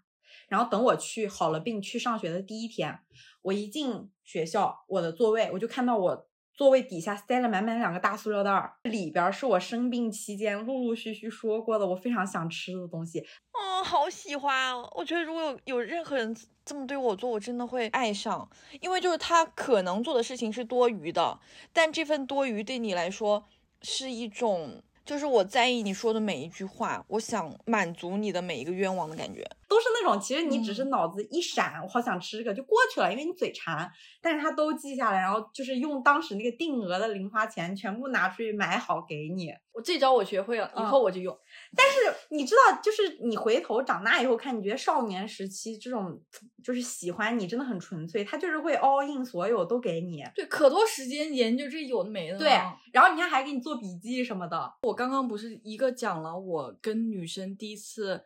呃，牵手那个时候，嗯，然后还不知道女同性恋的时候，其实我对那个人就已经心动了，嗯，他不牵着我跑的时候，跑到那个地方，对他第二次心动，其实全都是这个人初恋。第二次心动是我去了他的宿舍，因为我们有共同的朋友，其实我跟他是不认识不熟的，嗯，我因为共同朋友的衣服开线了，他去帮忙缝一下，他会缝，他很厉害。然后我记得那个时候是一个傍晚，就是夕阳大概就是打在我的朋友和他的身上，嗯，他就拿那个手缝完之后呢，我就在旁边看，我就夸了一句，我说好厉害，嗯，然后他就很开心，他就抱了我一下，然后那一下我就觉得非常心动，都是我的性启蒙或者是情感启蒙，真的就是阳光下的温柔大美女。这个时候她转过身，忽然对你一个拥抱，然后那个拥抱让你觉得是那种。减速了三秒钟的慢动作，她的呼吸声在你的耳边都能放大，就是觉得在你不知道自己是喜欢女生的情况下，一个女生启蒙了你的感受。对他抱我的时候，我就心脏就是一个狂跳到要飞出来，你应该脸都红了吧？可能红了，主要是你脸好容易红，我感觉。然后那个时候我就觉得。可能是不是喜欢他？但而且我们俩最后在一起都是他直接过来问我，你是不是喜欢我？直接走到我们宿舍的门口问的我，好帅啊！嗯，因为他应该就是相当于比我更懂 lesbian 这种东西嘛，所以他就直来问我，然后我说嗯是的，然后我们就在一起了。心动啊！这个直接冲到你宿舍门口，然后对着一个都不知道自己是不是喜欢女孩的女孩说，你是不是喜欢我？然后女孩说是的，然后在一起了。啊！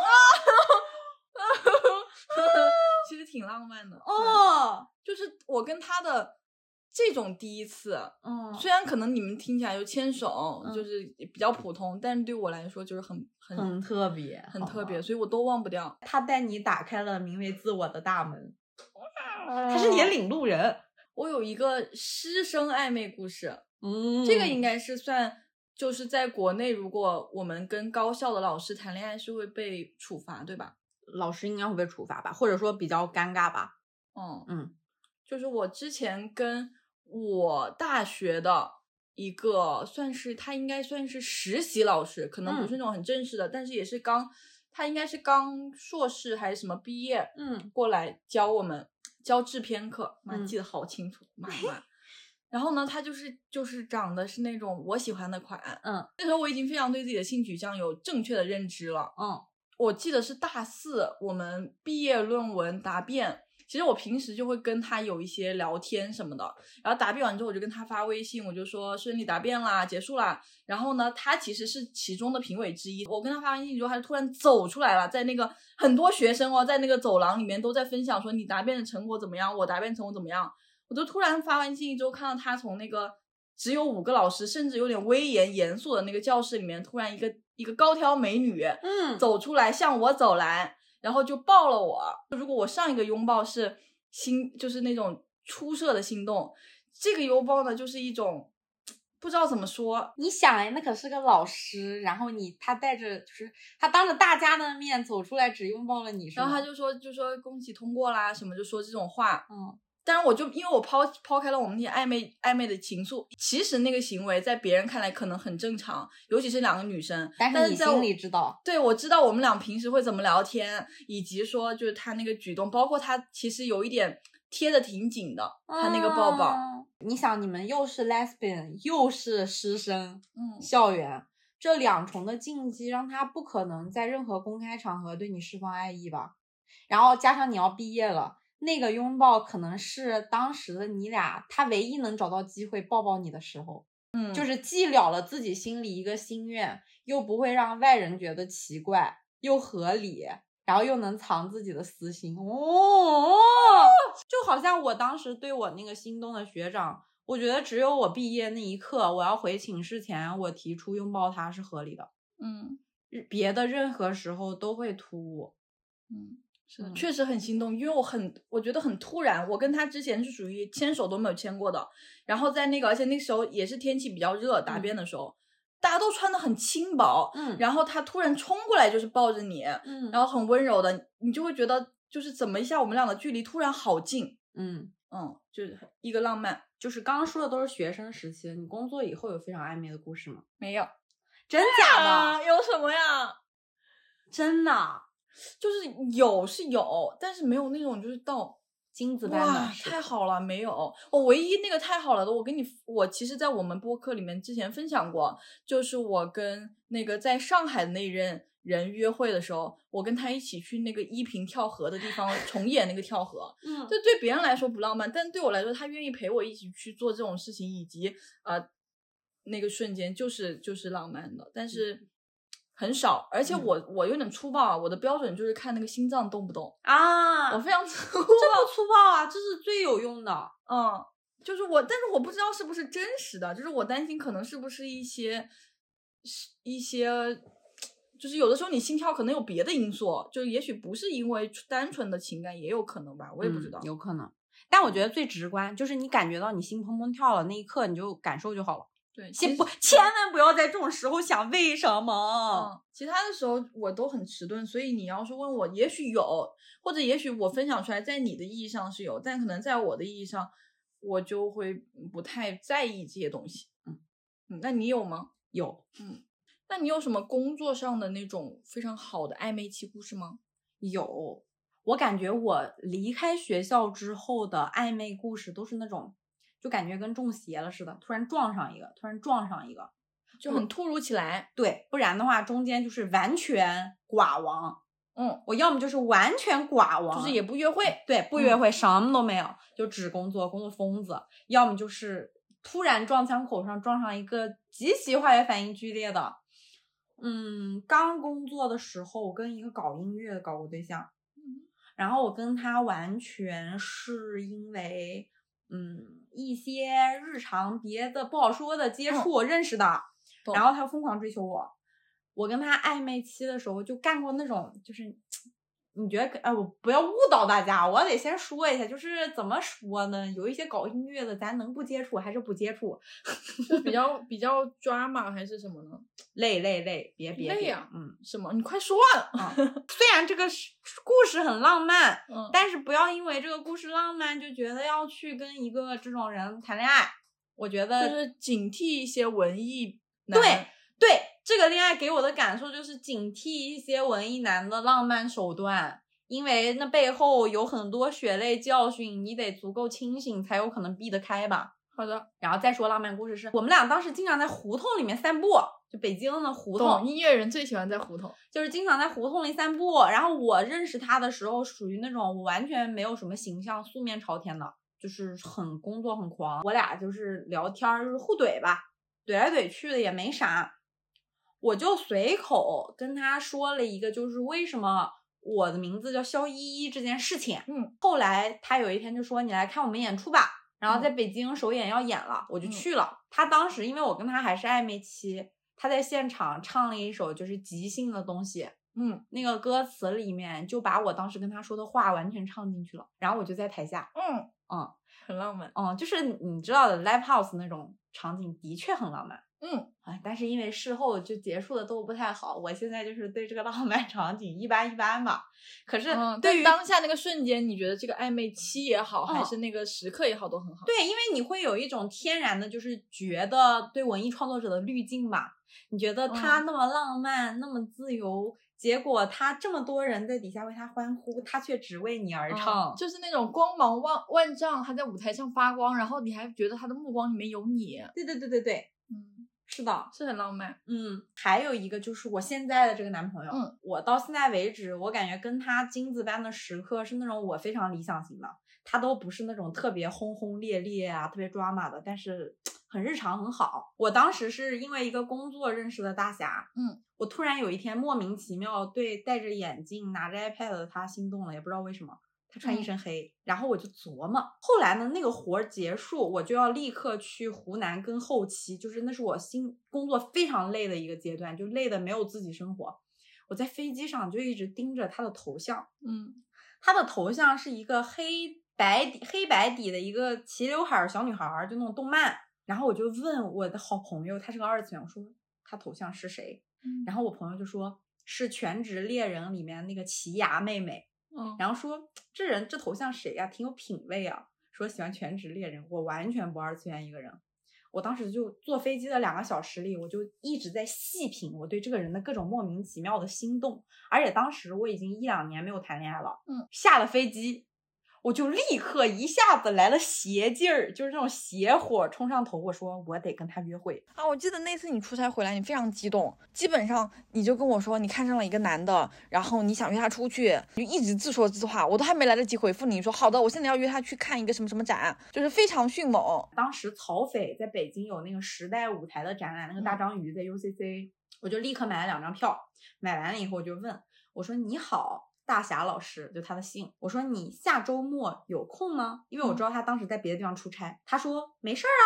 我说那你现在有事儿了，跟我去看这个。我就把嗯票链接发给他了。哦，那你现在有事了，我必须学会这招，就是一种一种霸道霸道女人。他没有拒绝，也没有疑惑，因为我第一次主动追人。其实我说完那个话，你看似很你也很洒脱，忐忑心里。对，他说早说啊，咱 UCC 有人儿。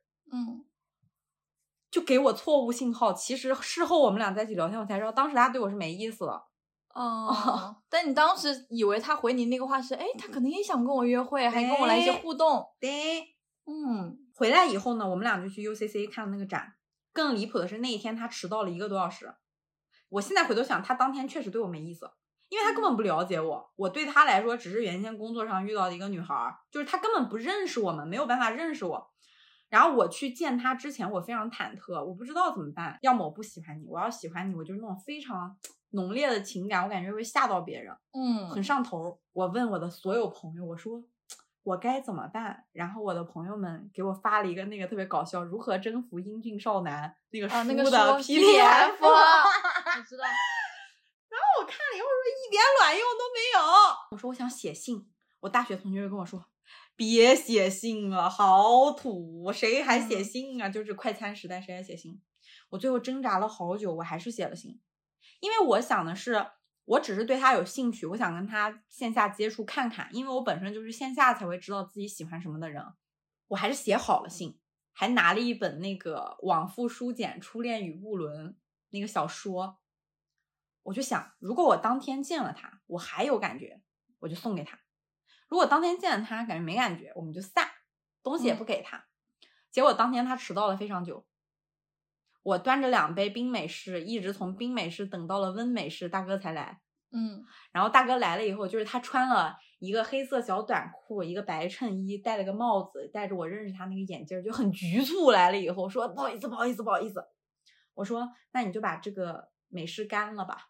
嗯，温了的美式就是喝起来很难喝，他就硬在你面前干完了以后，啊你为你真的很残忍。然后干了以后就他很局促就进去了。姐是我得下头啊。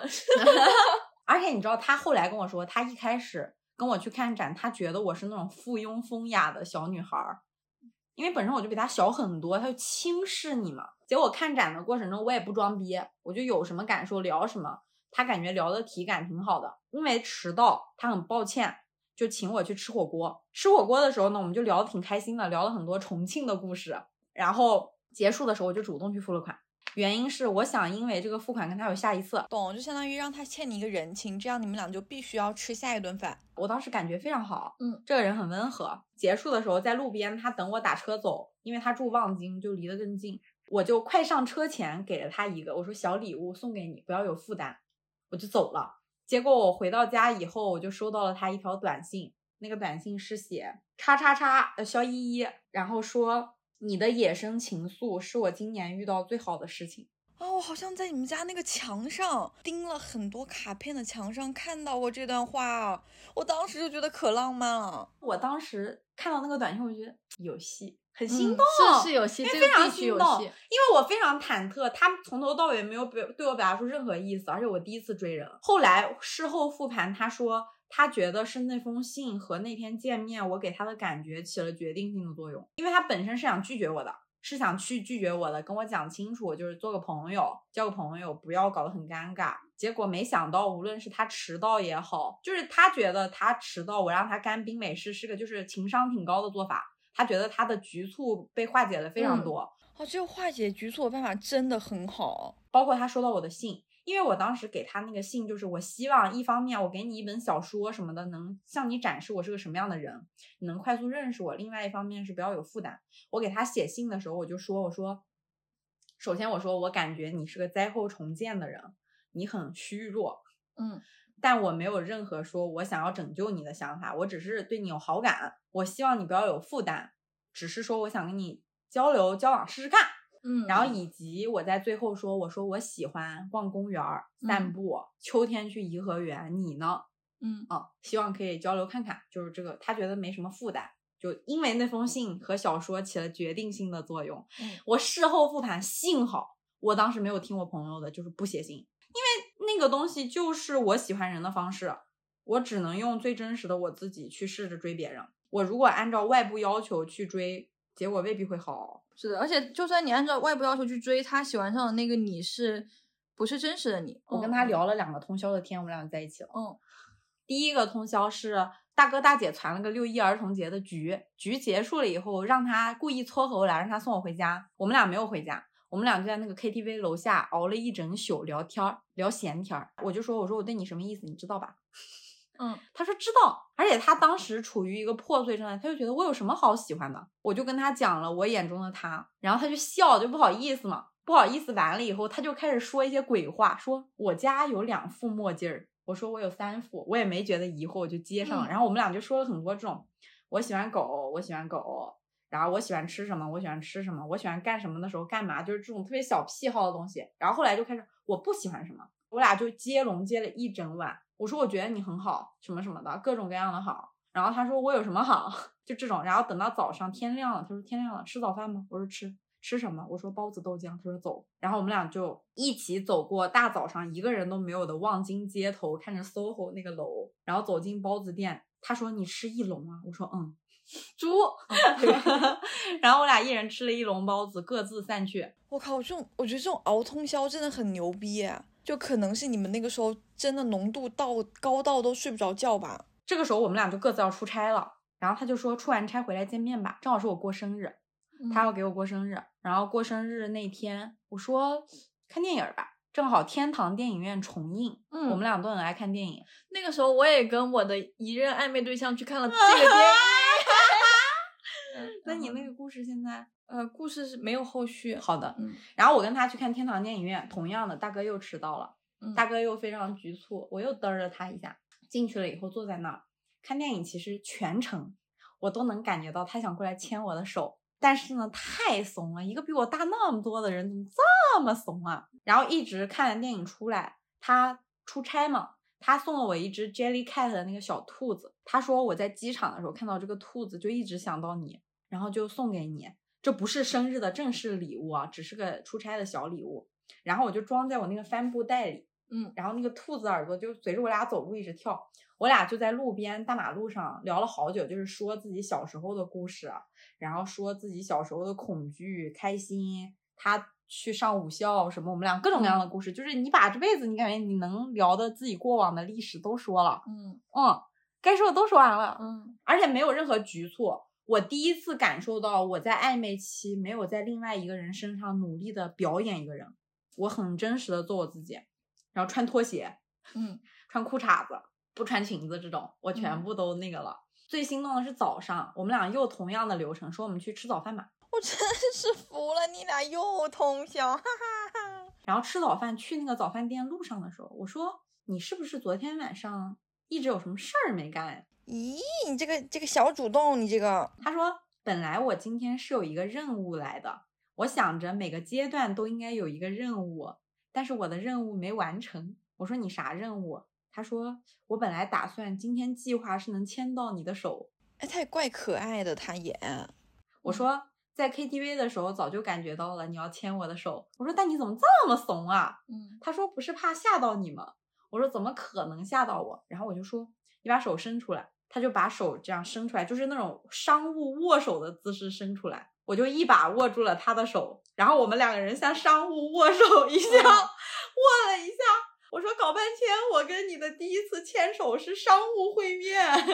嗯，然后我们两个人就很自然的换了一下姿势，牵着手去吃早饭了，非常自然。我说三十多岁人了，连牵手都不敢牵。我真的笑死，你俩就是那种纯情大叔和元气少女的通宵故事，你俩。然后呢？然后呢？然后那天早上就非常好的，我们俩牵着手，他送我回家。等那个车到我们家门口的时候，那个司机非常给力，司机说快到了哦。然后大哥就是趁我下车的时候亲了一下我的手背，嗯然后就贼害羞，感觉跟个就是贼，对，像个贼或者像个青少年一样，嗯贼不好意思。然后那个车上一秒走完，嗯下一秒他就发微信说有点后悔了，刚才没下车。我说我也有点后悔了，你走了。然后那个司机大哥非常不瞅眼色，立刻把车开走，一下没停。我说那你回来吧，他就立刻让车调转回来了。早上八点了已经，嗯通了一个宵，坐在我们家楼下派出所门口的长椅上，我们俩就那样聊天，聊了非常非常久，聊到我生日当天，我要提行李回家过端午节。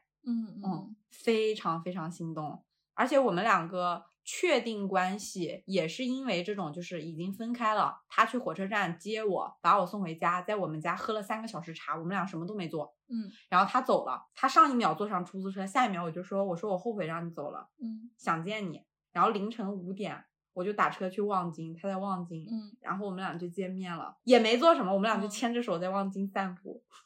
好困啊，这个故事。就是我大我我其实觉得是挺浪漫的，但是就是感觉一直在熬夜。嗯嗯，是的。嗯他而且他认识我之前，他已经规律作息了很久，就是七点哦起，十二点睡，然后跟我确认关系前的三天一直在通宵。我我我真的我有，我觉得我再喜欢谁，嗯，我都没有办法做到这种通宵哎。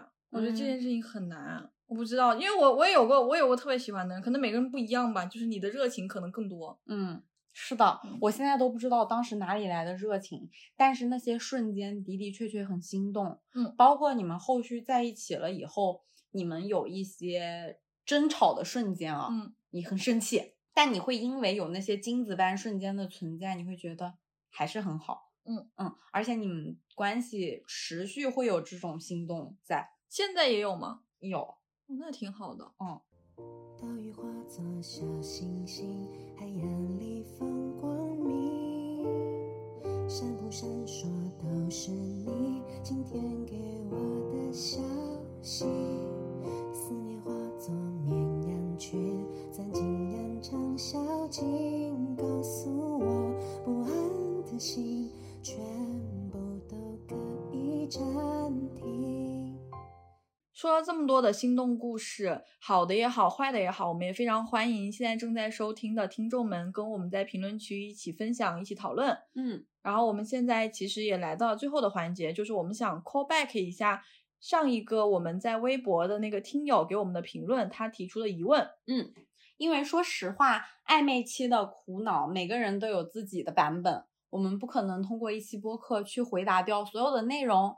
那我们先解决这一位。字母朋友的想法，嗯，再重复一下他的问题，想知道暧昧期怎么判断对方是否喜欢你，怎么快速转正，要不要适当的欲擒故纵？反正我先说我的感觉啊，就是当你问出这个问题的时候，就是假设这是个天平，你已经成为天平中一个极其失衡的一端了。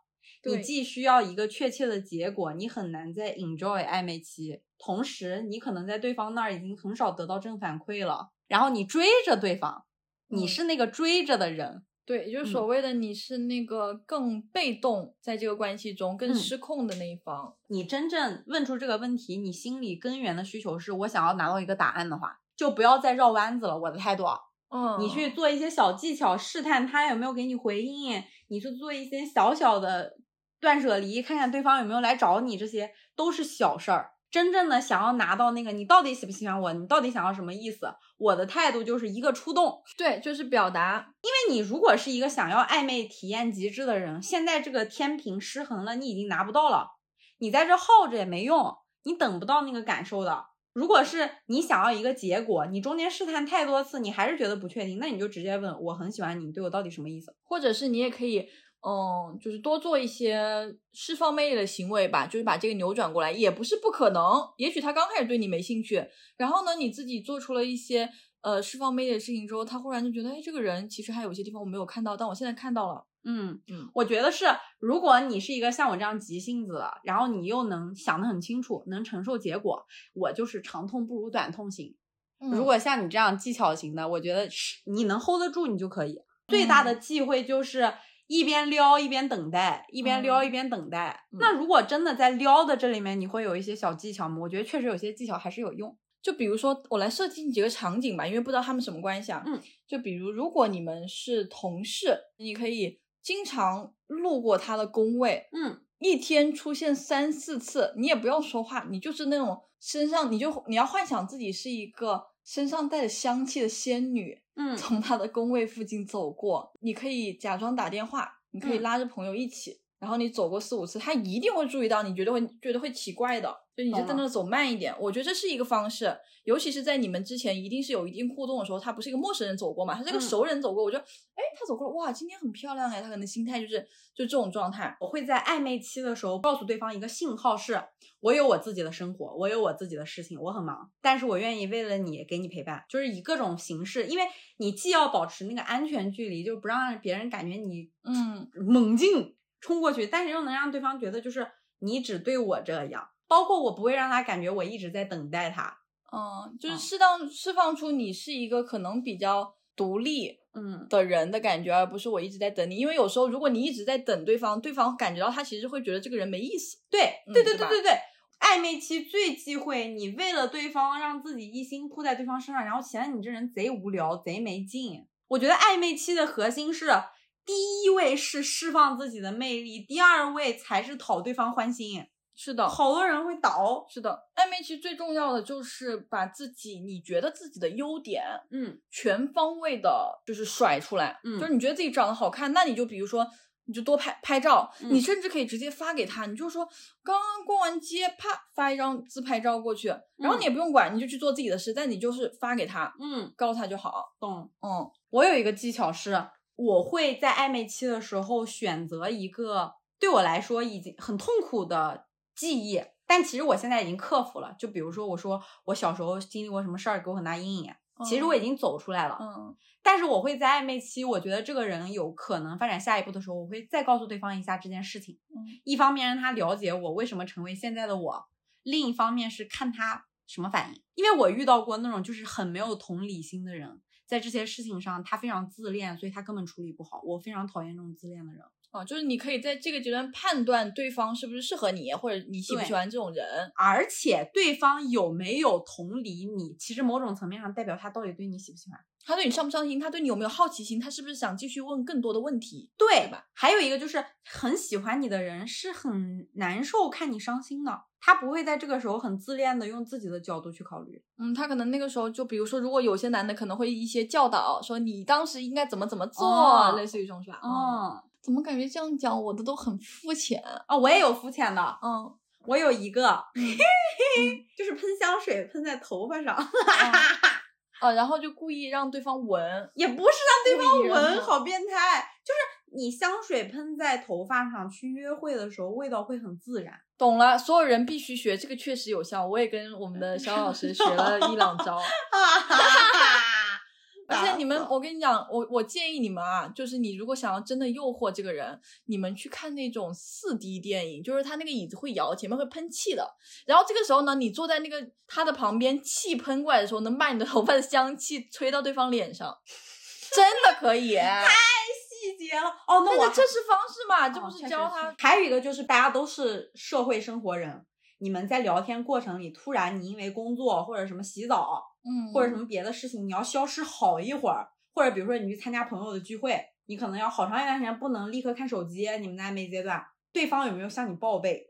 就是嗯哎，不好意思，不用不好意思啊，就是我待会儿可能朋友过生日，我得有两三个小时看不了手机。嗯，嗯就是在你们正在聊天的过程当中，聊到一半说，哎，不好意思，我我可能现在不能聊了，我得嗯去忙了，然后我要去忙什么，对，说清楚，而不是我突然一下可能跟你聊一半，我们话还没结束，还没一个落尾，嗯，你就直接不回了。嗯，是的。嗯，包括有那种哎，就是你跟他是暧昧期，你们俩都知道你们在暧昧，对方说我去洗澡了，但对方有没有告诉你洗好回来了？嗯，很微妙哦。如果他没有告诉我洗好回来，他就肯定是不想跟我继续聊，只是用洗澡做一个借口。摆脱我。但是如果他是想跟你聊，他就会很主动跟你说洗完喽。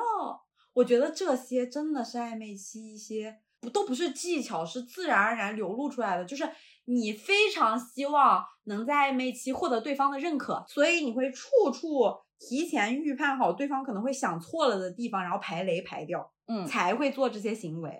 而且我有一个想法，就是可能有些人听起来会觉得这种暧昧期的判断太较真儿了，就是哇要做这么细。可是你想，如果暧昧期都是一段关系的顶点，都做的这么不够好，你们俩在一起以后只会更不好啊，是一个整体的感觉。你就是感觉不对劲了，就是不对劲啊。是的，就是你如果实在比如说，你可能觉得这些条条条框框你自己也不觉得不太认可，但是没关系，就是相信自己的感受，相信自己的感觉。就是像我们之前说的一样，如果你在一段暧昧的房子里面，你感受到的是越来越多的问号，那劝你最好好好想想，嗯感受到的更多的是砰砰砰的小爱心，那这事情变得很简单了，嗯，没有那么复杂。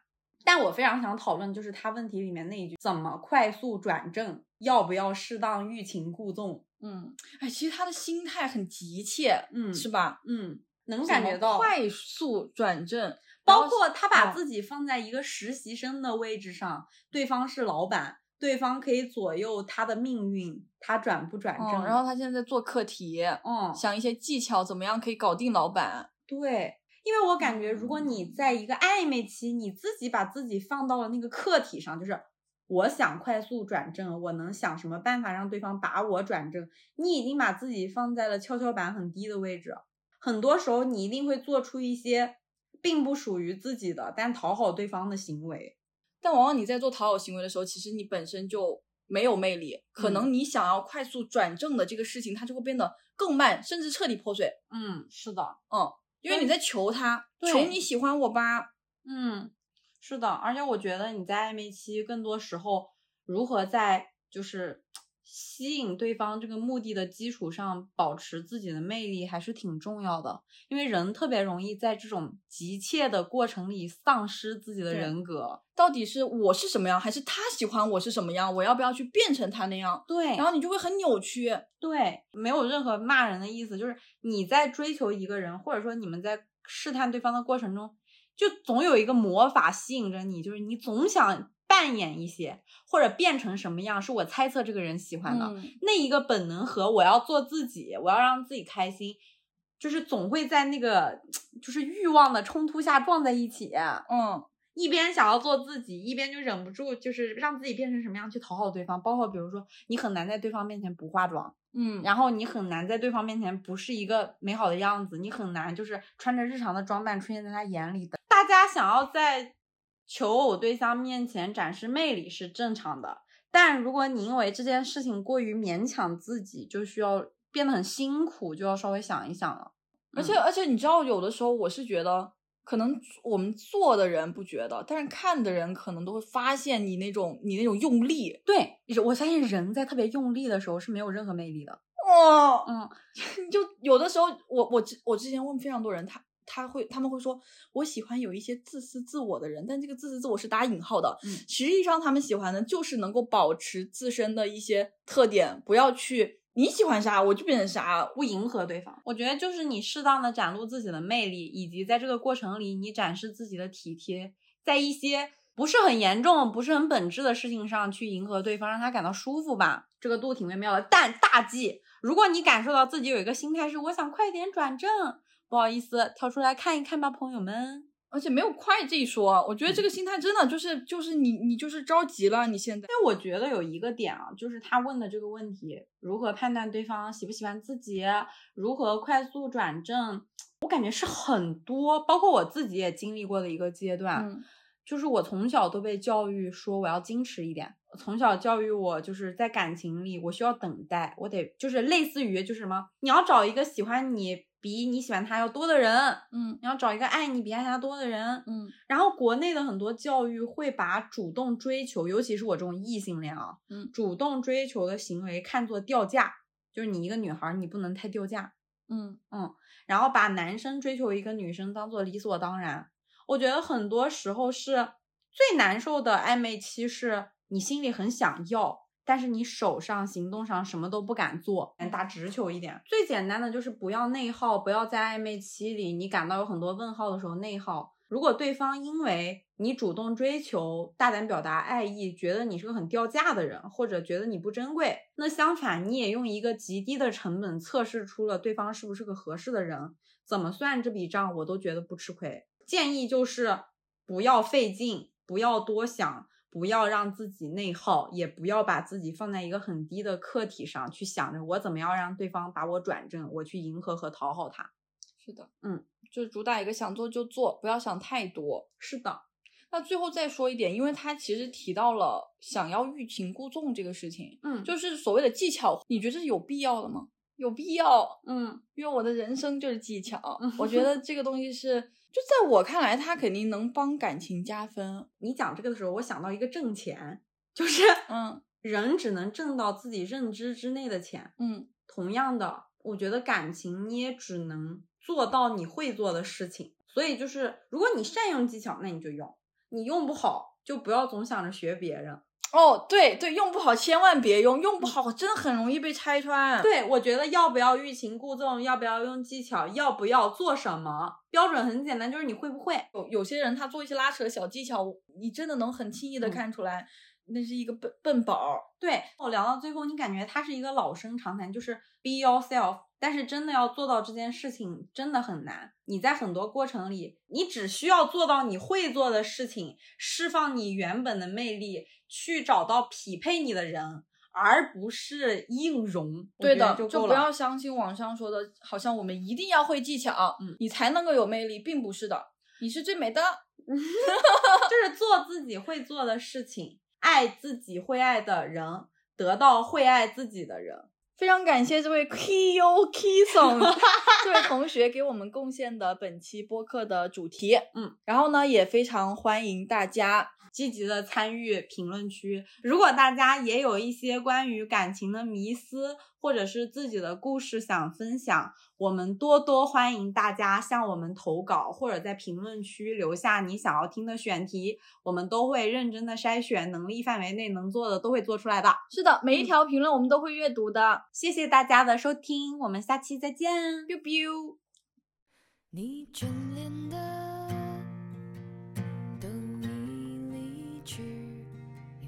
自己无数次想放弃的眼前全在这里超脱和追求时常是混在一起。